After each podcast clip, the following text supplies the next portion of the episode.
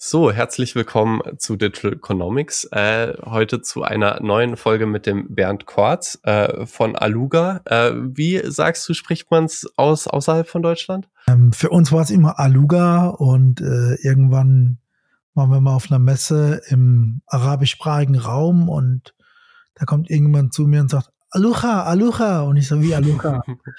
Ähm, es, also es kommt tatsächlich aus dem arabischen Raum und dort würde man es tatsächlich Alucha aussprechen, aber für uns ist es immer Aluga. Und wofür steht Alucha, Aluga? Also eigentlich äh, ist das Swahili und das A steht für eine und Luga steht für Sprache und deswegen ist auch unser Claim Aluga We Speak Ursish und es ist auch daraus entstanden, weil wir mit Sprachen zu tun haben. Und ihr habt eine Plattform aufgebaut, mit der man quasi Content, also vor allem Audio- und Video-Content in ganz viele Sprachen übertragen kann, automatisch, programmatisch.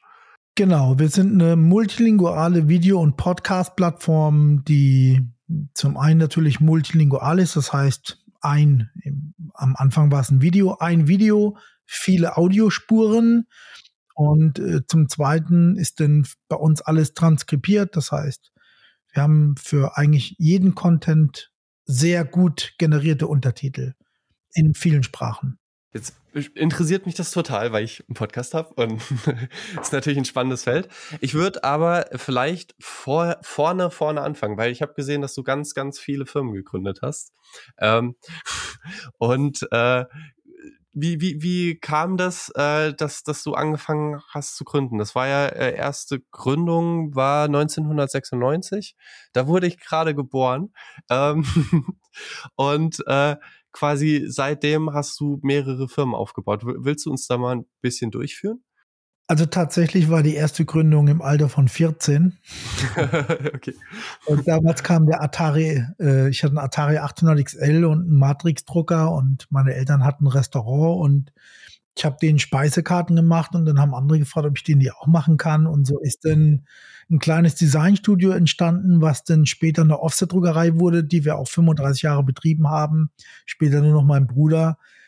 Und ich war aber immer ein passionierter Baumensch. Ich habe auch sowas wie Bauingenieurswesen studiert. Ich habe zwei Meisterbriefe und äh, hatte lange ein Bauunternehmen, habe großen Stadionbau gemacht, also ganz große Projekte, Bundeskanzleramt mitgebaut und so. Aber ich war immer computeraffin. Und 1996 habe ich tatsächlich mein erstes Softwareunternehmen gegründet. Und was war das? Was habt ihr da gemacht? Ich habe Bausoftware programmiert, was ja mhm. naheliegend war äh, für Bauabläufe, Bauplanung, Baustatik etc. Und habe damals mich praktisch darauf spezialisiert und habe gesagt, komm, es gibt noch keine gute Software für die Bau, für den Baubereich, für die Baubranche und ich habe dann einfach mal angefangen, bedarfsgemäß Dinge zu entwickeln. Und da sind jetzt auch richtig große Namen dabei. Also Olympiastadion Berlin zum Beispiel ist, ist äh, für mich ein Begriff. Ähm, da finden immer die ganz großen Konzerte statt. Was, was war jetzt genau der Part, den dann da eure Software äh, übernommen hat? Also ich habe äh, das Volksparkstadion Hamburg zum Beispiel, da kann ich tatsächlich sagen, dass ich das gebaut habe.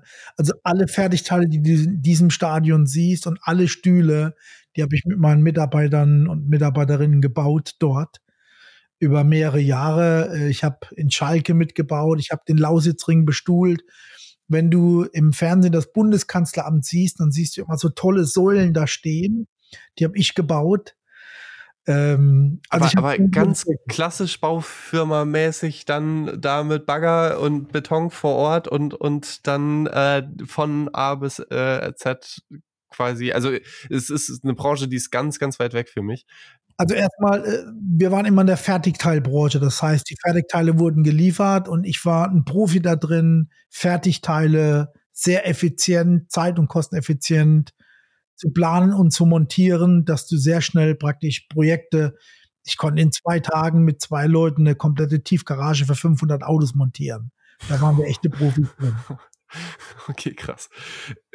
Das heißt, also man kann irgendwo kann man Tiefgaragen kaufen und ihr habt dann quasi die Teile gekauft. Ihr wusstet genau, okay, was was gibt's da quasi jetzt auf der einen Seite für einen Bedarf und was sind dann technische Lösungen, die auf dem Markt da sind und äh, habt dann also ja wirklich richtige Großprojekte auch angegangen und fertiggestellt damit.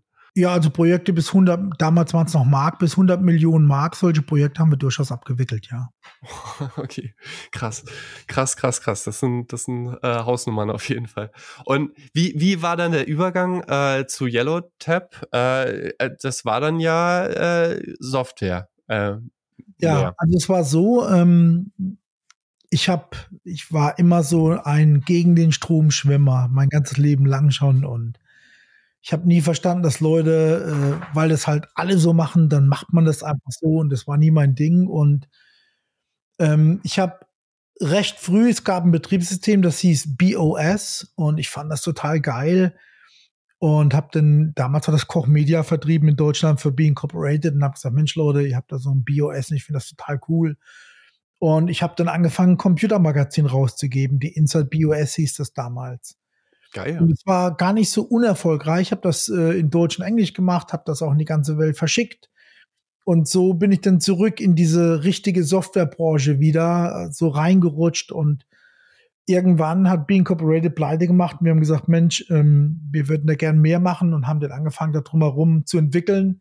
Und so ist dann auch irgendwann, ich glaube, muss ich mal lügen, ich glaube 2000, 1999, 2000 ist dann die Yellow Tab entstanden, einfach aus einer kleinen Idee heraus und wir waren dann irgendwann auch mal 200 Leute. Ähm, oh, okay. Wir waren dann also schon etwas größer. Aber, aber wie, wie, wie war denn der Übergang? Also du, du, du hattest quasi davor ja ein ganz eigen, anderes Thema eigentlich. Also, also hast äh, Stadien bestuhlt, äh, Gebäude gebaut ähm, und, und, und dann quasi parallel das Magazin aufgebaut und, und dich für BOS interessiert, oder? Ja, also ich habe tatsächlich ähm, parallel zu meinen Bauunternehmungen habe ich äh, immer an diesem Magazin gearbeitet und äh, mich sehr immer noch, ich war immer noch sehr softwareaffin und habe mich da sehr stark für interessiert und habe da immer mit rumgemacht und ähm, wir hatten ein paar finanzielle Probleme mit unserem Bauunternehmen. Das ist leider auf dem Bau oft so, wenn große Kunden da mal nicht bezahlen, dann hängst du halt auch mal schnell mit viel Geld hinterher. Und für mich war das dann äh, das Projekt damals mit dem HSV, das war so ein Projekt, da bist du immer deinem Geld hinterher gerannt. Und auch wirklich großen Summen. Und ich habe dann irgendwann gesagt, boah, ich habe auf sowas überhaupt gar keine Lust mehr, immer den Idioten zu spielen für andere und Bittsteller zu sein. Ich will das nicht mehr.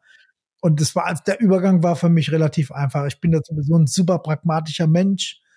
Wenn ich sage, ich mache das jetzt, dann mache ich das. Mir ist auch völlig egal, was die Konsequenzen sind oder die Dinge funktionieren immer. Es gibt kein, oh Gott, wenn das nicht funktioniert. Und so war das da auch. Ich habe dann gesagt, ich mache jetzt wieder ein Softwareunternehmen und dann mache ich das einfach. Ja, und im Endeffekt, also, also im Bauunternehmenskontext ist es, glaube ich, auch schwieriger zu skalieren, weil es vermutlich schon relativ äh, große Projekte dann sind, wo man viel Verantwortung hat. Und, und ich schätze mal, so ein Magazin kann man potenziell auch leichter Verantwortung abgeben für einzelne Themengebiete. Schätze ich das so richtig ein? Ja, das ist, ähm, das ist bei uns auch oft ein Thema. Ähm, ich springe da mal ganz kurz zu Aluga. Dieses Thema Skalieren haben wir oft bei uns. Wir haben ähm, viele Kunden, die uns fragen, ob wir einen Full-Service anbieten können. Und unser Sales, und man sagt, ah, ist total cool, dann bieten wir denen alles an. Und ich sage, ja, aber ich brauche zwei Leute, um dieses Projekt mit diesem einen Kunden abzuwickeln. Und wenn ich zehn Kunden habe, dann brauche ich 20 Leute. Während wir sind ja eigentlich ein Software as a Service und ob das jetzt 100.000 Leute auf unserem Server sind oder eine Million oder zehn Millionen, das ist, das kann ich viel einfacher skalieren. Wie du schon sagst, wo nicht so viele Menschen involviert sind, ist es einfacher zu skalieren.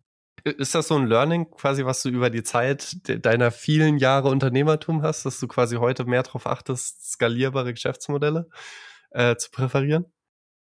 Ja, tatsächlich. Also ähm, wie mein Geschäftspartner immer sagt, ich bin ein passionierter Misanthrop. ich habe äh, ich hab damals viele Mitarbeiter gehabt. Ich habe bei meinem Bauunternehmen hatte ich, ich glaube, 60 oder 70 Mitarbeiter. Bei Yellowtap waren wir knapp 200 Leute. Wir sind jetzt 40 Leute und also wir könnten noch 10 mehr, mehr 10, 20 Leute mehr gebrauchen, locker und vielleicht auch 30. Aber ähm, mit Menschen skalieren und das meine ich gar nicht böse, aber mit Menschen musst du immer interagieren, du musst immer, es ist immer ein Geben und Nehmen und sich arrangieren und das musst du halt bei Software nicht so, wenn du sagst, ah, scheiß Kiste, dann klappst du die ab und dann packst du einen anderen. Das kannst du, und das ist auch richtig so, aber das kannst du mit Menschen nicht machen. Ne? Da musst du ganz anders äh, äh agieren. Ja, äh, interessant, also, also weil, weil das natürlich schon so ein Thema ist, wo, wo ich mir inzwischen so denke, boah, es gibt einfach Geschäftsmodelle, die sind unglaublich schön, aber groß, groß werden können sie nicht. Ähm, und jetzt Aluga oder, oder, oder auch so ein Magazin, denke ich mir auch, klar, ein Magazin ist jetzt vielleicht auch auf eine Sprache äh, irgendwie eingeschränkt, da kommen wir dann später noch drauf, also irgendwie dann auf den deutschen Raum, ähm, aber, aber kann natürlich sehr, sehr groß werden. Also ich, ich schätze mal, ein OMR macht mehr Umsatz äh, als äh, eine kleine Bäckerei, die halt quasi Brötchen an die Leute aus dem Ort verkauft und die kann noch so gute Brötchen verkaufen. Es sind halt maximal, keine Ahnung, 1000 Leute, 10.000 Leute, die dann da einkaufen gehen. Ähm, was, BOS, also äh, du hast vorhin gesagt Betriebssystem, mir sagt das gar nichts, gar nichts. äh, das ist äh, aus meiner Zeit raus. Ist das wie Windows dann gewesen? Nee, das war eher, also die Geschichte, wenn du das Buch von Steve Jobs liest, da gibt es ein Kapitel über Jean-Louis Gasset, der war ja früher mal Chef von Apple äh, Europa und der ist mit ein paar Leuten weg von Apple und hat dann ein eigenes Betriebssystem gemacht und wollte das später an Apple zurückverkaufen. Aber der hatte sich mit äh, Steve Jobs in eine Wolle und äh, Steve Jobs hat gesagt, ich komme jetzt zurück und dein scheiß Betriebssystem kaufe ich nicht. Also um das mal kurz äh, abzukürzen.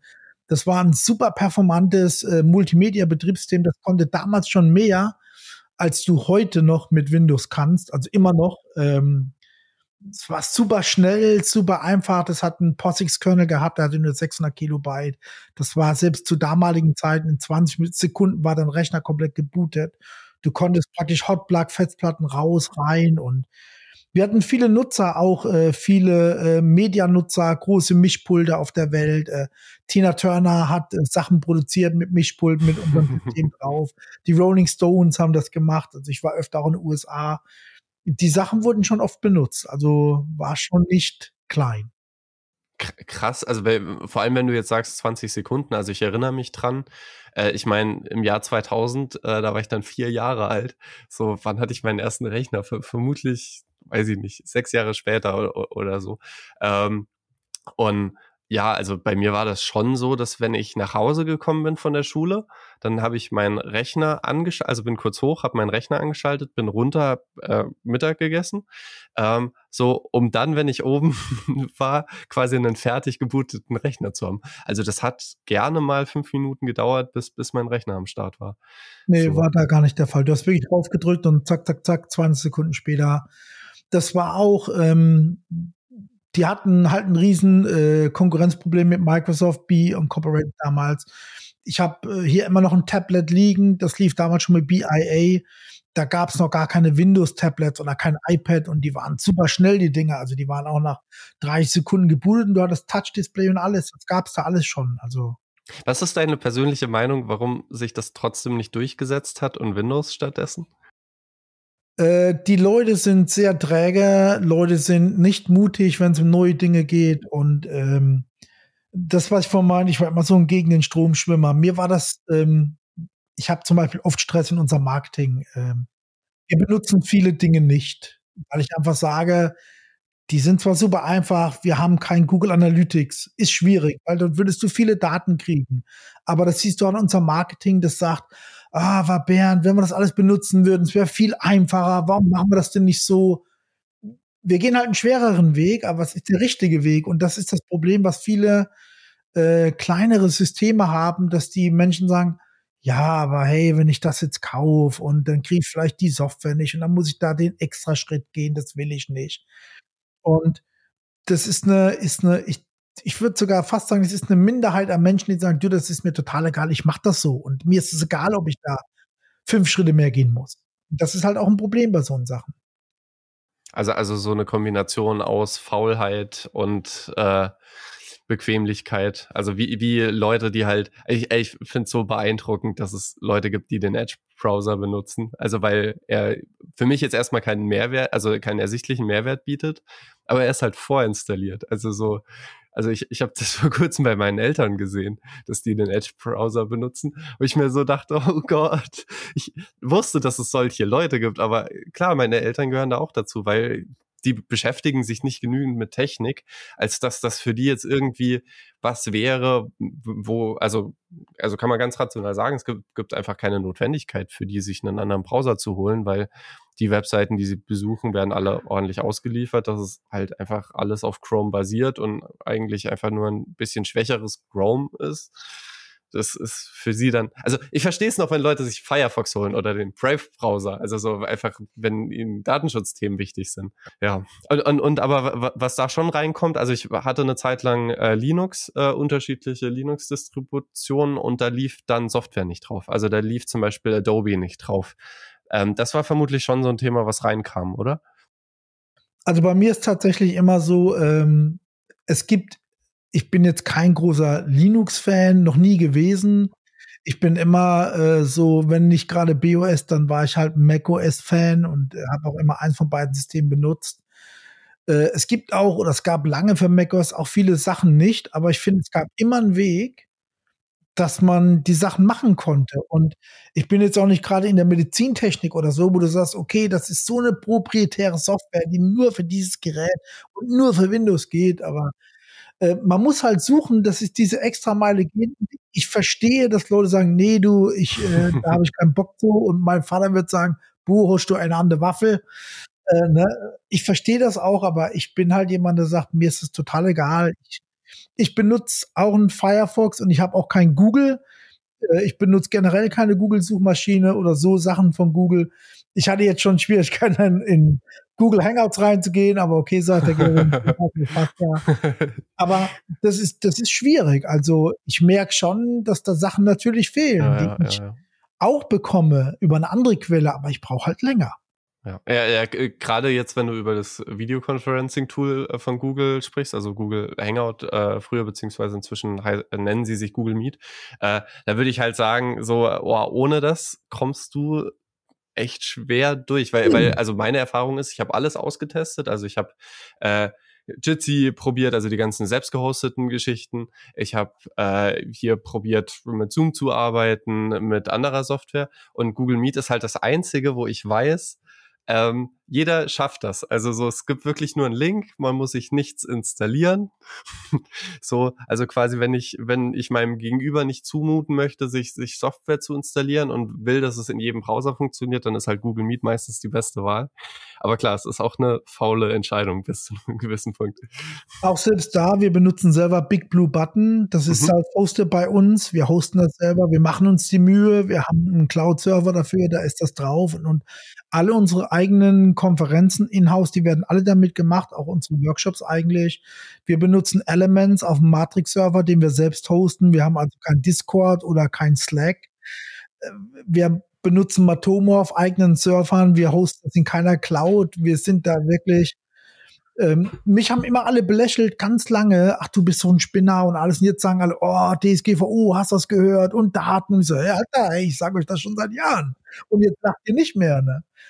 Aber das sind wir immer, wie du schon sagst, ähm, klar, dass die meisten können das machen. Ich bin mittlerweile tatsächlich so arrogant, dass ich sage, wir machen das so, wie ich das will, oder wir machen es halt nicht. Ne? Und äh, ich kann damit auch gut leben. Also im Großen und Ganzen, ich passe mich zwar auch an und ich bin so wie jetzt hier sei, okay, das macht ja Sinn, weil das sind die Werkzeuge, mit denen du arbeitest. Aber wenn ich was, wenn ich sage, du willst was von mir, dann kommst du zu mir, wenn du es nicht willst, dann lass bleiben. Ich bin da auch so. Ich Nee, das macht auch absolut Sinn, finde ich, da einen Standpunkt und eine klare Meinung zu haben. Also bei, bei mir, also jetzt bei dem Thema bin ich tatsächlich so ein bisschen auf der anderen Seite. Für mich war es so, äh, eine Firma, die nicht mit Slack arbeitet und nicht mit äh, Google äh, Workspace arbeitet, also mit diesem Google-Universum.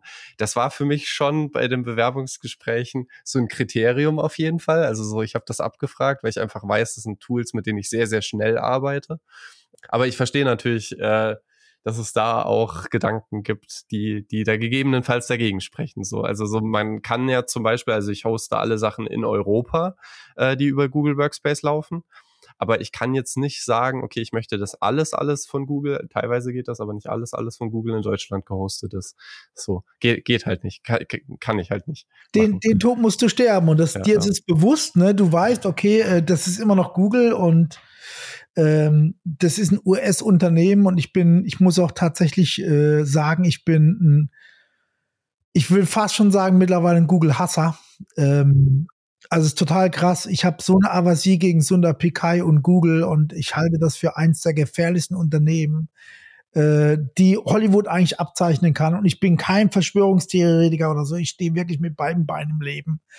Aber ich sehe so viele Dinge, die passieren und ich, äh, die haben jetzt Google Bart hier rausgebracht. Ich gebe dir mal ein, hey, wer hat Aluga erfunden? Ich kann dir mal einen Screenshot schicken äh, was Google sagt, wer Aluga erfunden hat, wo ich dann denke, wow, die schreiben also zum Beispiel, Aluga wurde von einem Team von Ingenieuren und Wissenschaftlern bei Google AI erfunden. Das Team bestand aus Experten und so weiter. Das sagt Google Bart, wo ich denke so, Alter?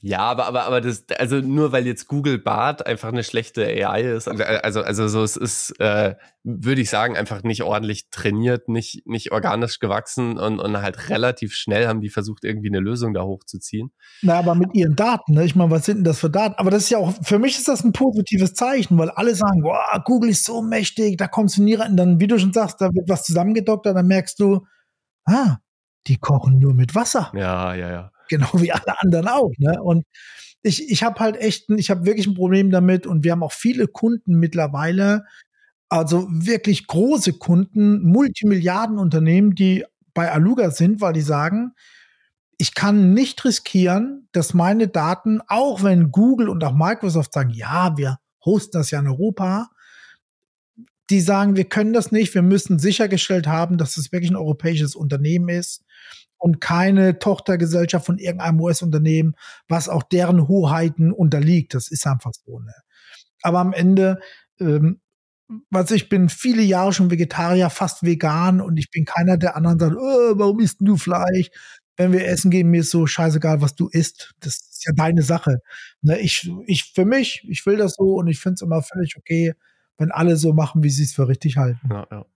Nee, es ist ein cooler Standpunkt. Und, und ich finde es auch gleichzeitig cool, dass du quasi eine Meinung hast. Also weil, weil irgendwie finde ich das sympathischer, wie keine Meinung zu haben. Auch wenn ich bei, bei Google sagen würde, oh, ich, oh, ich sehe das irgendwie positiver, weil ich einfach unglaublich dankbar dafür bin, dass das Google Mail jetzt, um Beispiel zu nennen, wahnsinnig gut drin ist, Spamfilter äh, so zu setzen, dass die Dinge ankommen, die ankommen sollen und andere Dinge nicht. Also wenn ich äh, Kunden habe, die fragen, warum ist mein Newsletter irgendwo nicht angekommen, dann frage ich in der Regel, naja, ist es ein GMX oder T-Online-Konto? so oder irgendwas selbst gehostetes. Also, also die Spamfilter sind halt einfach klar, bei, bei Google einfach dadurch, dass sie viele E-Mails verwalten, wahnsinnig gut. Also der, da ist Ionos auch eine Katastrophe drin. Also ja, ja. Äh, ein Teil unserer E-Mails laufen über Ionos-Surfer. Ja.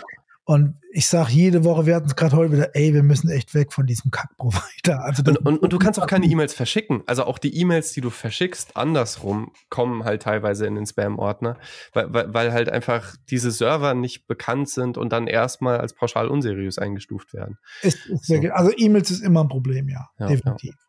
Und, und an solchen Stellen würde ich halt einfach sagen, also mit so großem Abstand hat der Google Workspace das beste Produkt mit Gmail am Markt. Also so Outlook ist okay, ähm, hat jetzt nicht so dolle das Spam-Problem, ähm, hat andere Probleme. Ähm, und also, weiß nicht, ich sehe im Moment keine andere schöne Lösung, Mailverkehr sauber zu lösen. So. Also ich, ich habe ja auch nicht gesagt, die haben schlechte Produkte. Ja, ja, ja. ja. Wäre ja Quatsch. Die wissen ja, was die machen. Ich meine, sonst würden die nicht äh, 75 Milliarden Umsatz pro Quartal machen.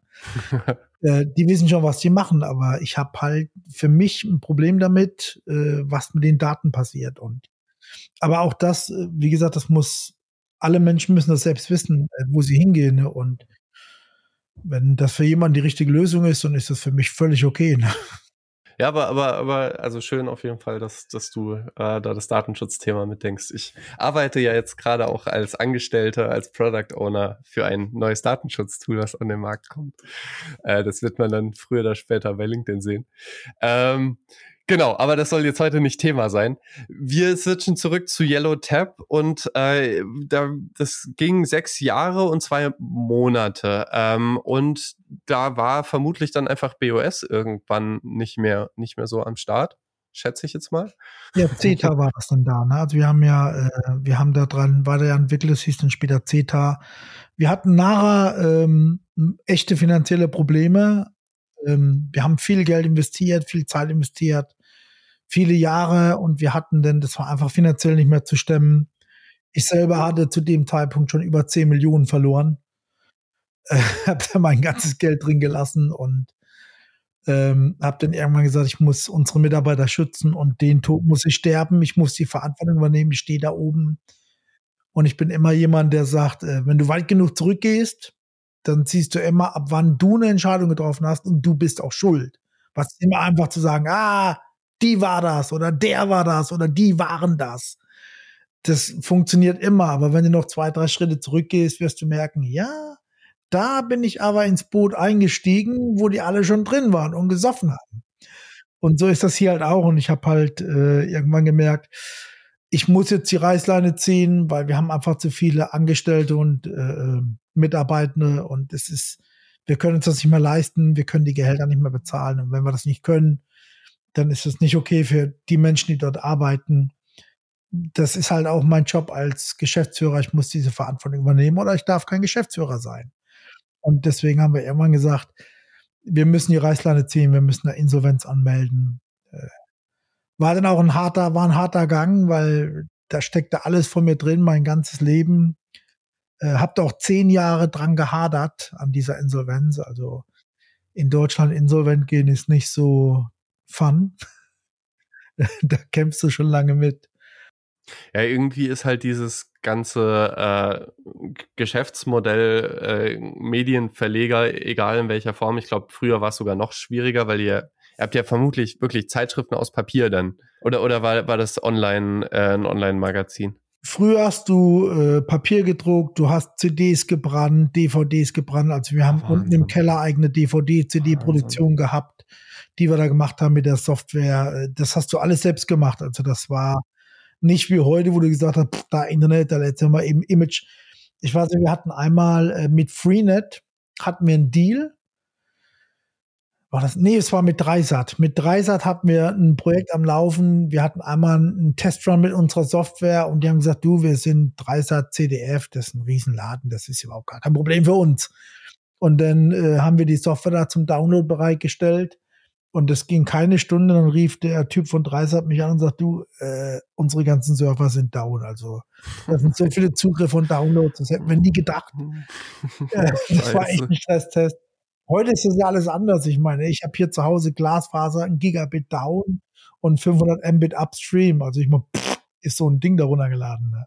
Aber, aber, aber trotzdem würde ich sagen, was heute bleibt, ist dieses, also es ist mit Sicherheit heute einfacher, ein Magazin zu betreiben, weil man es online machen kann, nicht diese hohen Fixkosten hat, ähm, die man damals dann hatte, um Software zu verteilen oder um äh, die Magazine auch einfach zu verteilen. Trotzdem würde ich sagen, also ich finde es auf den ersten Blick, also gibt es ganz viele Glücksritter, die dann irgendwelche Affiliate-Webseiten bauen wollen und so weiter.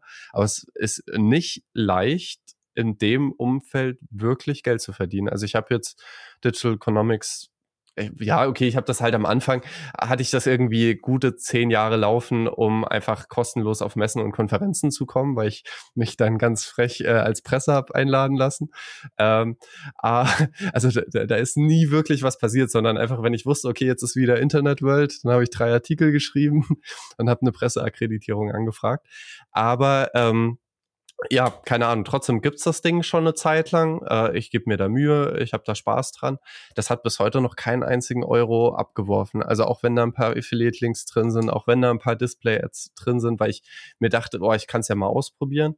Ähm, und ich meine, es ist auch, also ich mache das Ding offensichtlich nicht we wegen Geld. So, da, dafür habe ich andere Sachen in meinem Leben. Dafür, das, dafür bin ich angestellt äh, und so weiter. Ähm, oder, oder, oder verkauf Webseiten. Ähm, also ich mache das einfach richtig gerne, aber ich finde es wirklich schwierig, mit so einem Geschäftsmodell Geld zu verdienen.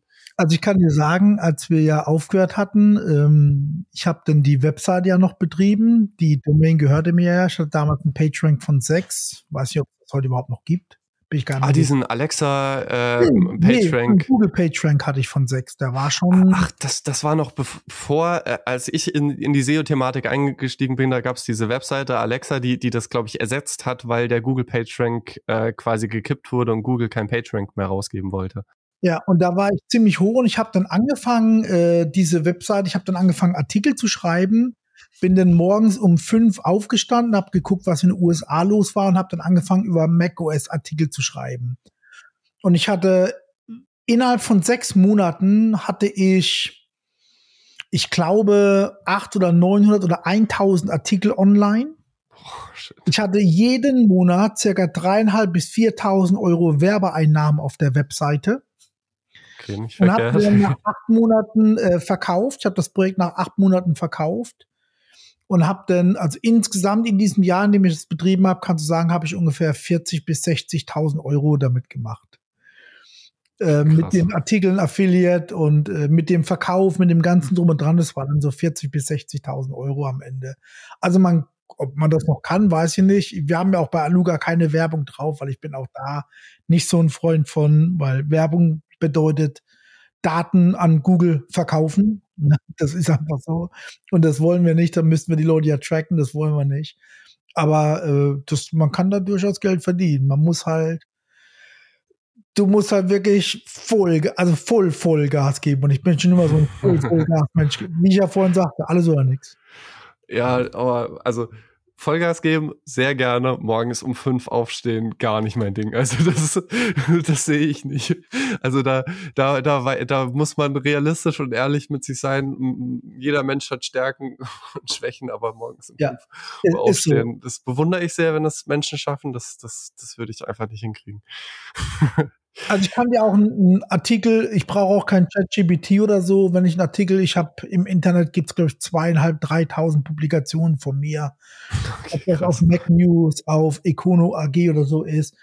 Ein Thema, wo ich einen Artikel brauche, ich setze mich da hin und dann tippe ich den eben runter und äh, das konnte ich bisher mal sehr gut und das habe ich da auch immer genutzt, also von daher. Aber gehst du auch früh schlafen dann? Also gehst du dann auch um, liegst du dann im neuen im Bett und machst um nee, 10 das Licht aus? Nicht. Also tatsächlich ist so, ähm, ich habe, äh, ich leide am Tourette-Syndrom manchmal, also ich habe richtig starke Ticks teilweise, sehr starke Ticks und dann kann ich auch gar nicht Auto fahren oder so. Und dann nehme ich auch Medikamente. Und äh, wenn es einen Vorteil einer Behinderung gibt, wenn man das so sagen kann, ist einer der Vorteile, dass ich tatsächlich ähm, 100% geben kann von der ersten Minute, bis ich ins Bett falle. Und das können 10, 12, das können auch 20 und 30 Stunden sein. Ich kann also Boah. durchaus auch mal 24 Stunden durcharbeiten, ohne Probleme. Ähm, ob das gesund ist oder gut ist, weiß ich nicht, aber ich habe es halt genutzt. Ich habe mein Leben, ich habe seit meinem siebten Lebensjahr leide ich am Tourette-Syndrom und ich habe äh, ich habe es einfach immer für mich genutzt. Ich meine, also wenn, wenn, wenn man das, also diese Möglichkeit hat, morgens um fünf aufzustehen und dann viele Stunden am Stück dran zu bleiben, also dann ist das ja auch irgendwie eine Gabe, die, ähm, was, was, was ja schade wäre, es nicht zu tun, nicht zu nutzen. Okay, und, und äh, dann war Magazin, ähm, war dann ad acta gelegt und dann kommen aber noch ein paar Gründungen vor Aluga. Da war Blackbox äh, VC, da war Hotodi, da war Bur Burnt Bridges. Ähm, willst du da noch ein bisschen drauf eingehen?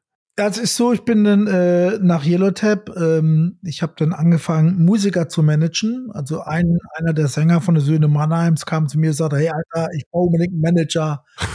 ich, du, äh, das kann jetzt nicht schwerer sein, als einen Laden mit 200 Leuten laufen zu haben. Ich, wir probieren es einfach mal. Aber wie kam das zustande? Also kanntet ihr euch privat oder, oder also weil der kannte unsere Firma, der kannte mich aus der Presse und der kam aus Mannheim und ich habe ja meine Firma in Mannheim gehabt und äh, der hat bei meinem Bruder auf dem 40. hat er gesungen als Geschenk und dann haben wir, sind wir zu uns Gespräch gekommen und sagte, Mensch, Bernd, ich bräuchte unbedingt einen Manager und er hat ja keinen Bock zu und ich sage, Alter, ich kann es ja mal probieren und so bin ich dann ein bisschen ins Musikmanagement reingekommen und die Musiker, die haben mich immer gefragt und gesagt, Alter, du kennst doch mit Computern aus und ich habe da ein Problem mit macOS, kannst du mir helfen? Und ich habe gesagt, sag mal, ey, seid ihr eigentlich blöd? Der fragt mich immer dieselben Fragen, das ist total nervig. Und ich habe dann den Leuten erklärt, wie das geht. Und das hat mir irgendwie aber auch Spaß gemacht, weil ich immer schon gesagt habe, das Wichtigste auf der Welt ist Sauerstoff, danach kommt Wasser und danach kommt eigentlich schon Bildung. Und Bildung, das ist immer ein Riesenthema schon für mich gewesen, ist auch bei Aluga immer noch ein Riesenthema. Bildung äh, ist oft nur für privilegierte Menschen äh, in privilegierten Ländern und am besten auch noch für Männer. Ähm, ich selbst bin Hauptschüler. Äh, ich bin nach der neunten abgegangen, äh, habe dann meine Lehre abgebrochen und habe über einen zweiten Bildungsweg äh, Fachhochschulreife gemacht, studiert und alles und bin da echt durch die harte Schule gegangen. Und ich komme auch aus wirklich armen Verhältnissen und bei uns war das nicht so, dass da die Leute, meine Kinder, mein Großer hat einen Master mit Auszeichnung, Bachelor mit Auszeichnung, mein Kleiner macht gerade sein Abi. Ähm, das ist heute anders, aber das war da nicht so. Und ähm, ich habe dann gedacht, Mensch, ich zeige den Leuten eh gern, wie was geht und ich bin auch äh, ein Mensch, der kommunikativ ist und ich habe dann dieses, habe die Idee gehabt, ich mache einfach mal ein, zwei Videos für diese dämlichen Fragen, die mir diese dämlichen Musiker immer stellen. Und dann sagt irgendwann der Rolf zu mir, auch ein Sänger von Sünde Mannheim, sagt, Alter, äh, hast du das gesehen? Ich so, was denn? Boah, dein Video hat ja 40.000 Aufrufe auf YouTube. What the fuck? Ich, wie 40.000 Aufrufe? Und dann, äh, das waren ein paar Videos über macOS und ich denke so, Alter, wie geil ist das denn? Und Vor allem ist ja Nische, ne? Also so, ich, ich meine, äh, Schminktipps oder, oder also jetzt plakativ gesagt, äh, als Sachen, die Mainstream jeden betreffen. Ähm, da sind 40.000 ja jetzt nicht die Welt, aber, aber quasi in, in dem Umfeld, wo man sagen kann, okay, es, ab dem Zeitpunkt, wo es um Wirtschaft geht, um Technik geht, also das sind jetzt Bereiche, wo, wo ich mich ein bisschen mit den Zahlen auskenne, da ist es ja gar nicht so einfach, weil es irgendwie eine relativ kleine Zielgruppe nur interessiert und betrifft. Ja, und vor allem, das war 2008 und es war in Deutsch. Da gab es YouTube irgendwie gerade erst, oder? Waren die gerade hier so ein bisschen am Durchstarten oder 2009 war das. Und dann habe ich irgendwann eine E-Mail von YouTube bekommen. Und ich denke, eine E-Mail von YouTube? Hey, hättest du keinen Bock, Partner zu werden? Also nicht keinen Bock, haben sie nicht geschrieben. Und sie haben, beobachten meinen Kanal und sie suchen Partner, ob ich kein YouTube-Partner werden möchte. Und dann kriege ich so einen besonderen Ansprechpartner. Ich werde zu Schulungen eingeladen. Ich werde besonders gesponsert. Und ich habe dann, damals fand ich das total cool. Ich so, wow. Und dann war ich in Berlin zu Workshops. Ich war in Palo Alto drüben und das war damals schon noch anders als heute, wo du 500 äh, verkasperte Abonnenten hast, dann bist du äh, Werbepartner. Das war damals nicht so. Und ich habe dann halt immer mehr Videos gemacht, immer mehr Videos und ich habe die auch alle selber produziert. Auch da ungefähr 600 oder 700 Videos, die ich alle selber produziert habe für mich selber. Ich habe Wahnsinn eigenes Greenscreen-Studio hier gebaut, 160 Quadratmeter, ein großes und bin überall rumgefahren, auch auf Messen auf der ganzen Welt, hab dann auch für Giga TV und so war ich dann unterwegs. Aber du hast es dann Vollzeit gemacht, also so, weil, weil 700 Videos, also sie schüttelt man ja nicht aus dem Ärmel. Nee, tatsächlich habe ich das Teilzeit gemacht, weil ich ja noch Musikmanager war. Oh Gott. Also, also ich, ich kann es mir nur so erklären, dass du halt einfach wirklich mehrere Stunden weniger Schlaf brauchst am Tag und, und die halt einfach sinnvoll in Arbeit investiert hast. Äh, weil, ja. weil 700 Videos, also ich meine, das ist ja, du hast das ja nicht nur aufgezeichnet, du hast das auch geschnitten und. Geschnitten, und aufgezeichnet, geplant, alles gemacht. Ich habe immer, ich bin immer, ähm, ich habe ein altes Haus hier. Mein Haus ist 300 Jahre alt und das ist groß, wirklich groß. Ich habe fast 2000 Quadratmeter Wohn- und Nutzfläche. Und das Haus war eine Ruine, als ich das gekauft habe. Und ich baue seit, seit 2005 restauriere ich dieses Haus. Da waren keine Fenster drin, keine Heizung, keine Türen. Und wir wohnen hier drin. Ich mache das selber. Und ich habe damals, als wir so am, am Baum waren, haben wir ungefähr 20, 25 Leute haben mir zugesagt, am Wochenende, die helfen mir. Jetzt kam nur einer, Ellen, der kam. Und wir hatten super coole Stimmung. Und meine Frau war total genervt. Wie kann du so gut drauf sein? Die haben mich alle versetzt. Ich sag, wieso? Ist doch einer gekommen. Ist einer mehr, als ich gedacht habe, der kommt. Und ich verstehe dich nicht. Ich sag, ich bin davon ausgegangen, niemand kommt, ich mache das allein. Das war völlig okay für mich. Und Ellen ist gekommen und ich habe praktisch einen mehr gehabt, als ich gedacht habe. Und so denke ich auch. Und einfach machen. Ich, das immer, ein guter Freund von mir, der, äh, der wird so gerne Dinge machen. Ich sag mal, Alter, das, es gibt eine Sache, die musst du dir verinnerlichen. Machen. Einfach machen. Nicht, ach, ich würde gerne und könnte ich. Mach's. Vor, vor, allem ganz viel klappt ja nicht, aber, aber im Endeffekt, wenn man genügend viele Dinge probiert, irgendwelche Sachen klappen. Das ist auch dieses, äh, viele Dinge klappen nicht. Das ist ja, per se eine falsche Definition von uns Menschen und ah, ich bin gescheitert und es hat nicht geklappt. Das ist ja eigentlich gar nicht so. Das ist ja, das ist immer nur eine Sicht der Dinge. Im Grunde, egal was du versucht hast, du hast ja was mitgenommen. Und also es klappt immer. Das ist, ich habe mal einen Freund gehabt, mit dem ich mal unterwegs war und wir hatten immer mal die eine oder andere Freundin als junge Kerl und hat gesagt, Alter, wieso hast du so viele Freundinnen? Da ich, frag die einfach. Ja, da kannst du dich einfach fragen. Ich so, du, wenn du dich nicht fragst, dann hast du nichts. Und nichts minus nichts ist nichts. Mhm, mh. Und wenn du sie fragst und sie sagt nein, dann hast du immer noch nichts. Das ist, und egal was du machst, du lernst daraus. Und das ist, was ich den Leuten immer sage, die, die Menschen haben viel zu oft Angst, was zu verlieren. Ich meine, ich habe alles verloren, ja. Ich habe alles, was wir besaßen, verloren mit, mit meiner Firma. Und ich habe gesagt, das, das, ist nur Geld, das ist scheißegal. Das ist nicht wichtig. Und ich habe so viel gelernt, so viele tolle Dinge. Deswegen ist das, man verliert nichts. Ja, aber, aber, aber trotzdem ist, ist glaube ich, so, so, so die Angst bei Leuten halt einfach da, dieses, und dann habe ich ganz viel Zeit da reingesteckt und dann ist da nichts draus geworden. Also so, und, und ich glaube, deswegen fangen Leute dann halt erst gar nicht an. Also der, der Levels.io-Typ, ähm, den ich sehr, sehr cool finde, den ich sehr mag, äh, der, der hat mal einen Tweet gepostet, wo er gelistet hat, irgendwie 20 Projekte so, und davon sind halt zwei groß geworden. Ähm, und, und, und er hat irgendwas geschrieben im Sinne von, alle reduzieren ihn immer quasi auf diesen Erfolg dieser zwei Sachen, die er gemacht hat. Aber im Endeffekt äh, sieht man halt oft dann nicht quasi, wie oft das halt auch einfach bedeutet hat für ihn, dass er Dinge irgendwie probiert, äh, wo er irgendwie Spaß dran hatte, wo er, wie du jetzt auch sagst, äh, sehr richtig was, was gelernt hat. Ähm, aber, aber irgendwie reduzieren es dann Menschen dann ganz gerne mal auf die Sachen, die dann wirklich quasi groß und erfolgreich geworden sind, die eine Sichtbarkeit hatten. Da gibt's immer, für mich gibt's da mal ein gutes Beispiel. Ähm, oh, hast du das gesehen? Der hat im Lauter gewonnen. Der ist über Nacht Millionär geworden. Das hört man ja ganz oft. Und dann fragst du diesen Menschen mal, da sagt er, Junge, ich spiele seit 40 Jahren Lotto. Mm -mm. Jeden Mittwoch, jeden mm Samstag. Und das ist das Gros der Menschen, die Lotto spielen und gewinnen. Die spielen ihr Leben lang. Das kommt nicht über Nacht.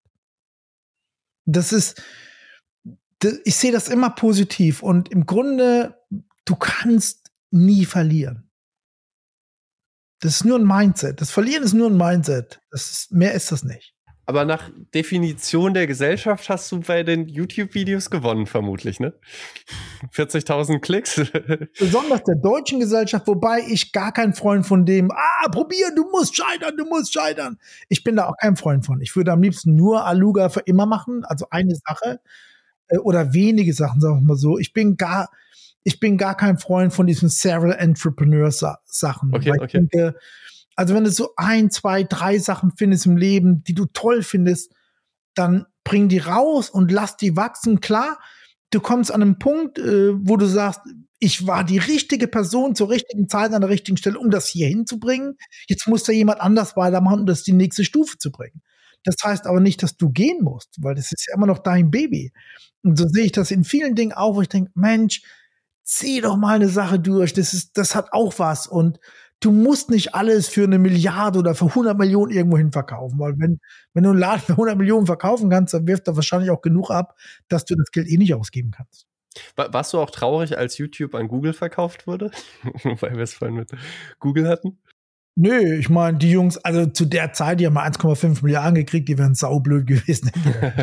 also, aber auch da musst du ja mal sehen, Google muss ja viele Milliarden in diese, wirklich Milliarden reinstecken in das Projekt, dass das überhaupt mal mit dem Arsch von der Wand gekommen ist.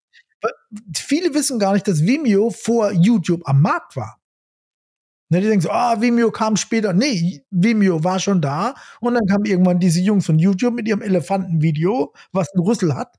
Und äh, Google hat relativ schnell erkannt, die hatten ja selber die, diese Videoplattform und die haben relativ schnell erkannt, äh, dass das das Medium der Zukunft ist. Und du hast das auch erkannt und hast 700 Videos dann produziert. Na, für mich war, ich lese natürlich super gerne, aber ähm, wir Menschen sind ja träge und äh, das, ich bin jetzt gar kein großer YouTuber, muss ich ehrlich zugeben. Ich bin gar nicht so oft auf YouTube, äh, weil da halt so viel Müll ist und so viel Werbung und das stört mich echt. Aber ähm, es ist schon so, wenn du heute guckst, ah, wie funktioniert denn das? Ich gebe mal ein Beispiel, ich muss jeden Montag ein ziemlich heavy Medikament nehmen und ich muss mir so eine Spritze setzen jeden Montag. Und ich habe jetzt gerade mein Medikament gewechselt. Diese Spritze kostet viele hundert Euro und ich wusste nicht, wie das funktioniert. So, und dann habe ich meine Ärztin angerufen und sagte, ja, äh, ich schicke Ihnen einen Link. Und dann schickt die mir einen Link zu einem YouTube-Video. Sag ich, na super. Sag ich, aber dort, der, der Hersteller, der hat das dort perfekt erklärt, wie man diese Spritze setzt. Und hätte, das hätte ich gar nicht so lesen können. Ja, also, ja, ja, ja. Das sind viele Bilder, die mir irgendwas zeigen, aber das bewegte Bild, das ist einfach eine andere Liga. Und Video ist einfach ein Medium dafür. Ja, ich bin auch, also so, ich bin zu viel auf YouTube. Ich habe oft das Gefühl, dass ich äh, dann doch anfällig bin für diesen dummen Kram, äh, den du genannt hast bei YouTube. Also Mr. Beast zum Beispiel, auf den kommen wir später noch zu sprechen, weil, weil der eine ähnliche Strategie fahrt wie ihr mit eurer Firma. Ähm, da, da weiß ich nach einem Video, ja gut, also da habe ich auf jeden Fall für mein Leben nicht von profitiert. so, da werde ich nicht in zehn Jahren zurückdenken und mir so denken, ach war das schön, als ich damals damals die Mr. Beast Videos geguckt habe. Ähm, wo, wo, wobei, vielleicht schon so ein bisschen so, dass, dass man irgendwie bei ein paar äh, Videos schmunzeln muss, wenn man sich dran zurückerinnert, so, so wie ich heute irgendwie schmunzeln muss, wenn ich an Boy Titty Videos denke äh, und ihre Parodien. Ähm, ja, aber im Großen und Ganzen ist es eine riesige Zeitverschwendung, aber ich habe halt auch sehr, sehr coole Sachen bei YouTube irgendwie mitgenommen. Also irgendwie so SEO und Kram. Viel ja, drüber gelernt oder wie man Webseiten baut. Ja. Äh, was, was war Inhalt deiner Videos dann? Ähm, also hast du wirklich auch Hardware vorgestellt, Musiksoftware? Also, Hotodi steht ja für How to Do It und das gibt's immer noch. Ich mache immer noch Hotodi, allerdings auf unserer eigenen Videoplattform äh, und ich habe immer noch viele Zuschauer. Ähm, ich habe alles, was mich interessiert, habe ich einmal ein Video zugemacht. Ich habe einfach das mich interessiert jetzt Mathematik, mich interessiert die Simpsonsche Formel, ich will das KV-Diagramm machen, ich will Mauern, ich will mein Dach machen und Ach, mir war immer total egal, ob die Leute gesagt haben, das ist ja ein Scheißvideo oder was bist du für ein Idiot. Das hat mich noch nie interessiert, überhaupt nicht. Ich habe einfach immer die Dinge, auf die ich Lust hatte. Ich habe dann auch oft Hardware getestet. Ich weiß noch, da gab es mal diese SD-Karten mit dem WLAN-Chip drin. Mhm. Und dann hat der mir die zugeschickt und sagte, ey, willst du ein Video auf deiner Plattform für uns machen? Wir schenken dir auch die SD-Karte. Da sage ich, guck mir die mal an und wenn das was ist, klar, dann mache ich das. Und dann habe ich mir die angeguckt und die war so ein Rotz. Du hast, du hast die in deine Kamera reingesteckt, dann hast du ein Foto gemacht und alles gespeichert. Da musst du nah am Computer sein, hat das in unfassbarer, langsamer Geschwindigkeit dieses 30 Megabyte Bild übertragen. Das war totaler Schwachsinn. Und dann habe ich die angeschaut und gesagt, du, ich schicke euch die Karte zurück, das ist Rotz. Wie, das ist Rotz. Ich sage, ja, aber das, äh, da machst du ja bloß Videos, wo du denkst, das ist gut, das ist doch nicht objektiv. So, doch, die Leute wissen, die Sachen, die ich teste, die finde ich einfach gut. Ich habe meine Zeit mir viel zu, viel zu schade, Schwachsinn zu testen, nur um zu sagen, dass das blöd ist. Die Leute, die bei mir sind, die wissen, das, was der macht, das findet er gut und fertig. Du hättest ja auch ein Video machen können, wo, wo du ganz offen und ehrlich drüber geredet hättest, was für ein Schmutz halt dieses oh, Produkt. Oh, ja, auf jeden Fall. Aber was ich habe dann sogar, warum soll ich meine Zeit verschwenden, um da zu zeigen, wie schlecht das ist? Dann soll das so jemand anders machen. Ich da wirklich bin da sehr selektiv, was das angeht. Die Dinge, wo ich das Gefühl habe, äh, die brauche ich nicht, denn ich mache das auch nicht. Da kannst du mich auch nicht aus, äh, aus der Ecke ziehen mit Geld oder so, wenn mich was interessiert. Warst du dann in der Zeit auch quasi an einem Punkt, dass du richtig Geld verdient hast dann mit YouTube?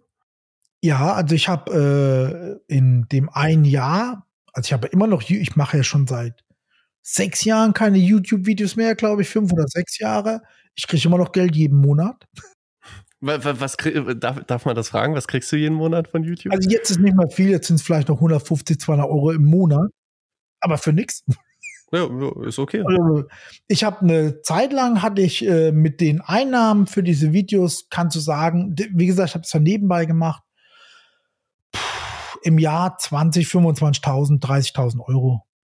Ist okay, also da kann man, man nicht. Ne. Also klar, auf der anderen Seite 700 Videos machen sich nicht von alleine. Nö, aber ich hätte es ja eh gemacht, also auch wenn die mich nicht bezahlt hätten. Boah, krass. Nee, also das, das, das finde ich schon sehr, sehr beeindruckend. Also, also 5 Uhr morgens aufstehen, jeden Tag Texte schreiben und 700 Videos aufnehmen. Also da ist auf jeden Fall, das muss man wollen. Und unsere Mitarbeiter sind da auch oft ähm, überfordert. Äh, das weiß ich auch, wenn unser Marketing kommt und sagt, oh Bernd, ich sag, was braucht ihr denn? Ja, ich brauche ein Video, mache ich dir eben. Und dann mache ich den, setze mich hin, mache den schnell ein Video, schneide ihn da schnell und wir haben so ein, wir haben die Aluga Academy, wo wir viele Erklärvideos haben. Die mache ich nebenbei. Ich war letzt in Dubai mit unserem Salesmann und äh, wir machen dort Marketingvideos mit unserer Marketingagentur. Und dann sagte er zu mir, ja, ähm, pass mal auf, wir brauchen fünf Videos. Äh, wir haben uns jetzt mal vier Stunden eingeplant und jedes Video soll nachher so vier, fünf Minuten gehen und äh, war dann da in Dubai mit uns, mit meinem Kollegen. Und dann sagte er, ja, muss ganz ruhig sein. Ich bin da vor der Kamera. Wir haben, ich glaube, 30 Minuten gebraucht und waren wir fertig mit allem. Und dann sagen so, äh, was? ja, so, ey, ich mein, manchen Menschen liegt das irgendwie einfach im Blut. Ich weiß es nicht. Mir liegt es im Blut und dann.